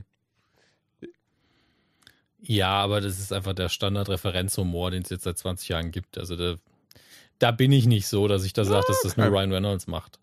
Ähm, dann, also, wenn wenn wir eh gerade beim noch beim bei der Lightning Round sind hier äh, auf Netflix, Guardians of Justice habe ich reingeguckt. Ganz ehrlich, wenn ihr Bock auf Trash habt und von Superhelden Ahnung, dann guckt euch Guardians of Justice an auf Netflix. Ich habe jetzt, ich habe die ersten vier Folgen geguckt und es ist halt so eine offensichtliche Justice League äh, Verarsche in echt billig produziert. Guckt es euch ruhig an. Es ist, ihr, braucht, ihr müsst halt Bock auf Trash haben. Es ist einfach Trash. Und ich frage mich, wie es sowas auf Netflix schafft, aber ich habe schon Schlechteres auf Netflix gesehen. Bei weitem. Ähm, dann habe ich die, die Kinderserie He-Man and the Master of the Universe in der Vorbereitung auf den nächsten Nukular-Podcast noch angefangen. Tatsächlich die ersten vier Folgen Mhm. geguckt, die ist wunderbar gemacht. Die ist für Kinder super und als Erwachsener kann man da durchaus reingucken. Das ist eine schöne Neuinterpretation. Dann wird es aber auch schon langsam ein bisschen düster an dem, was hier noch, gut, was hier so ist. Ich habe aber auch eine Viewing Activity gut gehabt. ich meine, wir haben ja noch Death on the Nile, da können wir gerne auch abschließend drüber sprechen. Und, ja, stimmt, wir äh, noch gar nicht fertig. Ich meine, der, der, der Film ist ja Kopf, selbst ey. eigentlich nur ein Tut. Remake, das auf einem Buch von Agatha Christie basiert. In der Hauptrolle ist wieder Kenneth Ja. Brenner. Brunner? Also es ist eine, Neu Kenneth eine Neuverfilmung. Brenner, Kenneth Brenner. Der schon Mord im ja. Orient Express, da hat er auch schon Hercule Poirot gespielt, da hat er auch schon Regie geführt. Also auch hier in dem Film hat er wieder Regie geführt. Ich habe Mhm. beide geguckt. Ähm, ich habe Mhm. beide immer eher so als, als, oder ich sehe beide als sehr leichte Unterhaltung an, weil ich behaupte, es ist auch nicht, also klar, mal davon ab, dass das Bücher aus den 50ern, glaube ich, sogar sind, ähm, oder sogar noch älter, ist es, behaupte ich, jetzt nicht schwer Noch zu erraten, was da passiert. Ich weiß nicht, wie es dir jetzt ging und ob du sowieso schon kennst, aber, ähm, Ich habe bei weitem nicht so viel Agatha Christie gelesen, wie ich gerne würde. Habe als Kind äh, die alten Verfilmungen öfter mal gesehen. Aber mhm. ich hatte nichts mehr in Erinnerung, tatsächlich. Als ich äh, Mord im Orient Express geguckt habe, wusste ich nicht mehr, äh, wie der Mord aufgeklärt wird. Aber ich habe so nach drei Viertel dachte ich mir schon so, ha, da zeichnet sich aber durchaus eine Tendenz ab, ich mir dann gedacht. ähm, mehr möchte ich gar nicht verraten, weil es ist trotzdem immer noch schön mitzurätseln, ja. finde ich. Egal wie offensichtlich es vielleicht ist. Fand Mord im Orient Express besser, tatsächlich. Ähm, weil ich beim Mord auf dem Nil aber auch wirklich innerhalb von 15 Minuten ja, mir sicher war, wer es war. Fand ich auch sehr lustig, weil ich muss sagen, den kannte ich tatsächlich noch nicht. Und, ähm, mhm. und ich berate bei sowas immer gerne mit und kein Plan warum, aber hier wirklich dieser Moment von so, ah, okay, ja, das ist jetzt aber, ähm, ja, gut, naja, nicht schlimm. Ähm, war, aber trotzdem gut unterhalten, das muss ich echt sagen. Also es gab ein, zwei Momente, die ich ein bisschen schwer nachvollziehbar fand als Zuschauer, wo ich mir dachte, ähm, äh, gerade als, als ein Hercule Poirot, der so ein bisschen Sherlock Holmes-mäßig unterwegs ist, ähm, da gibt es dann einen Moment im, im, im, im Film, wo jemand stirbt, wo Poirot mehr oder weniger dabei ist. Ich will doch nichts verraten. Und wo ich mir dachte, so mhm. irgendwie ist das weird, dass es so jetzt, also ich raff schon, was gemacht werden sollte und ich, ich glaube, ich verstehe schon, ähm, wie das im, im äh, umgesetzt, also wie, wie das quasi im Original war, glaube ich zumindest. Und ähm, ja, irgendwie fand ich das ein bisschen komisch umgesetzt, diesen Moment. Warum? Achso, entschuldige, entschuldige, ähm, werden, weil, weil, weil ich, weil ich eigentlich finde, so wie er in dem Film dargestellt wurde, hätte das easy verhindert werden können. Das ist eigentlich so alles, was ich dazu äh, zu dieser Serie. Ich will es nicht, wie gesagt, nicht spoilern, nicht vorwegnehmen. Davon aber ab, ähm, war ich schon gut unterhalten. Und das finde ich immer, immer so das Wichtigste bei solchen Sachen. Ich finde, es ist kein Überflieger. Das ist so ein ganz typischer Film für mich. Und das meine ich wirklich positiv. Den kann man einmal gucken. Mhm. Ja, ja. Ähm, also von der, du hast am Anfang leichte Unterhaltung gesagt, ist auf jeden Fall keine ja. seichte. Das ist ja nochmal was anderes. Ähm, weil durchaus ja, der Kopf ja auch angeregt wird bei der Nummer. Ähm, und es ist einfach so, dass der richtig gut gemacht ist. Er hat halt diese ganz bewusste Entscheidung in seiner Optik, genau wie der Vorgänger, dass es einfach nach CGI aussieht, mhm. aber mit Absicht. Und dass die Bilder wirklich gezeichnet sind, sehr oft. Gerade Kulisse. Äh, man hat ja ein schönes Bild hier mit, äh, ich weiß gar nicht, welche Pyramide es ist in Ägypten, aber das mit äh, der Sphinx ja. vorne und hinten dran die Pyramide. Und äh, das ist einfach eine Sequenz, wo du natürlich verstehst, dass es CGI ist, aber es ist auch bewusst gesagt, wir wollen halt ein schönes Bild haben. Das heißt, es muss nicht realistisch sein, es muss schön sein. Und das ist konsequent durchgezogen. Ähm, wenn man das nicht mag, dann kann man die Filme nicht so gut genießen. Das muss man halt dahinstellen. Ich kann jetzt leider nicht mehr sagen, ob es krasse Änderungen gibt zur Vorlage. Ich finde, die sind immer sehr, die fühlen sich immer sehr werketreu an, bis auf so ein paar Ausnahmen. Also ich glaube zum Beispiel nicht, dass äh, der Film mir suggeriert, dass es hier ein lesbisches Pärchen gibt, was glaube ich im Original eher nicht so drin ist. Ähm, nicht aufgrund der Tatsache, dass Agatha Christie da irgendwie eine krasse Meinung zu gehabt hätte, sondern das hat man, glaube ich, früher einfach nicht gemacht. Äh, in so einem Kassenschlager. Denn Agatha Christie, kurze Erinnerung nicht. für alle, mit Nee, nee, war, war mit einer der bestverkauften Autorinnen, ist sie bis heute von den Auflagen her. Also ihre Bücher haben unfassbar viel äh, Absatz. Wir müssen gerade gucken, wie viele Bücher. Es gibt, es ist eine unfassbare Zahl. Das ist der einzige Grund, warum ich nachgucken will. Ähm, das steht nämlich irgendwo relativ zackig. Hier, äh, über zwei oh, Milliarden. Ja. Das ist die Weltauflage ihrer Bücher. Also, und es lohnt sich. Also, ich habe Kurzgeschichten von ihr gelesen, die unfassbar gut sind. Ähm, und jemand, der so oft Krimis schreibt und einen damit immer noch überraschen kann, äh, die Frau ist wirklich äh, der Hammer, muss man einfach sagen. Und äh, ich finde halt, Nord Tod auf dem Nil ist, ähm, diese Hercule Poirot-Geschichten leben oft vom Setting und sie hat ja sehr viele davon geschrieben. Und es wurden auch nur die verfilmt, glaube ich, die so ein Setting mhm. haben, wie Tod auf dem Nil, Mord im Orient Express, wo man immer schön was zeigen kann, was auch visuell viel hermacht. Ähm, ich glaube, das krasseste, was mich an diesen, an den Filmen von äh, Kenneth Branagh stört, ist, wie übertrieben sein Schnurrbart ist. Ach so, ja, ja. Das gehört zur Figur. Das ist auch, ähm, als Peter Ustinov den gespielt hat, ist es halt so ein klassischer, nach oben gezirbelter, schmieriger Schnurres. Ähm, und ich finde diese, diese, diesen doppelgeschwungenen, das ist ein geiles Design, was ich in einem Comic geil finde, aber in der Realverfilmung sieht es irgendwie ein bisschen, weiß nicht, nimmt mich immer ein bisschen aus dem Film raus. Hingegen finde ich es gut, dass äh, Hercule Poirot in dieser Variante nicht mehr so total egozentrisch ist. Es ist sogar so, dass es hier in der Neuverfilmung einen Moment gibt, wo, wo ihm vorgeworfen wird, wie arrogant er ist, obwohl mhm. er gar nicht so arrogant ist. Ähm, während in, den Originalbüchern und im Film ist er halt wirklich so, ich bin so genial. oh lala. ist halt die ganze Zeit von sich selber eingenommen. Ähm, und äh, Kenneth Brenner spielt das eigentlich relativ geerdet. Er weiß, wie smart er ist, aber er lässt nicht raushängen. Ähm, und das finde ich auch schöner, weil Peter Ustinov hat ihn halt optisch immer als jemand gespielt, der immer aussieht wie Peter Ustinov. Peter Ustinov war halt immer mhm. relativ kräftig und hat er durch seinen Charme auch bestochen. Das heißt, optisch war er jetzt, er war ja kein Hingucker als Mann und Kenneth Brenner ist halt, ist ein gut aussehender Mann. Punkt. Und wenn du dann auch noch arrogant und intelligent bist, ah, da musst du schon Benedict Cumberbatch sein, ne? Das ist, wenn ja, du das verkaufen willst.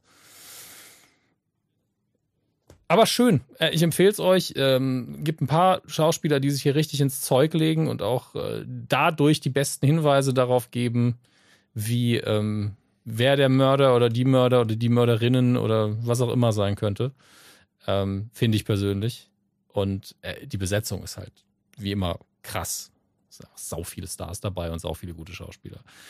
Ähm, und ich hatte danach Bock auf einen Ägyptenurlaub, obwohl es CGI ist.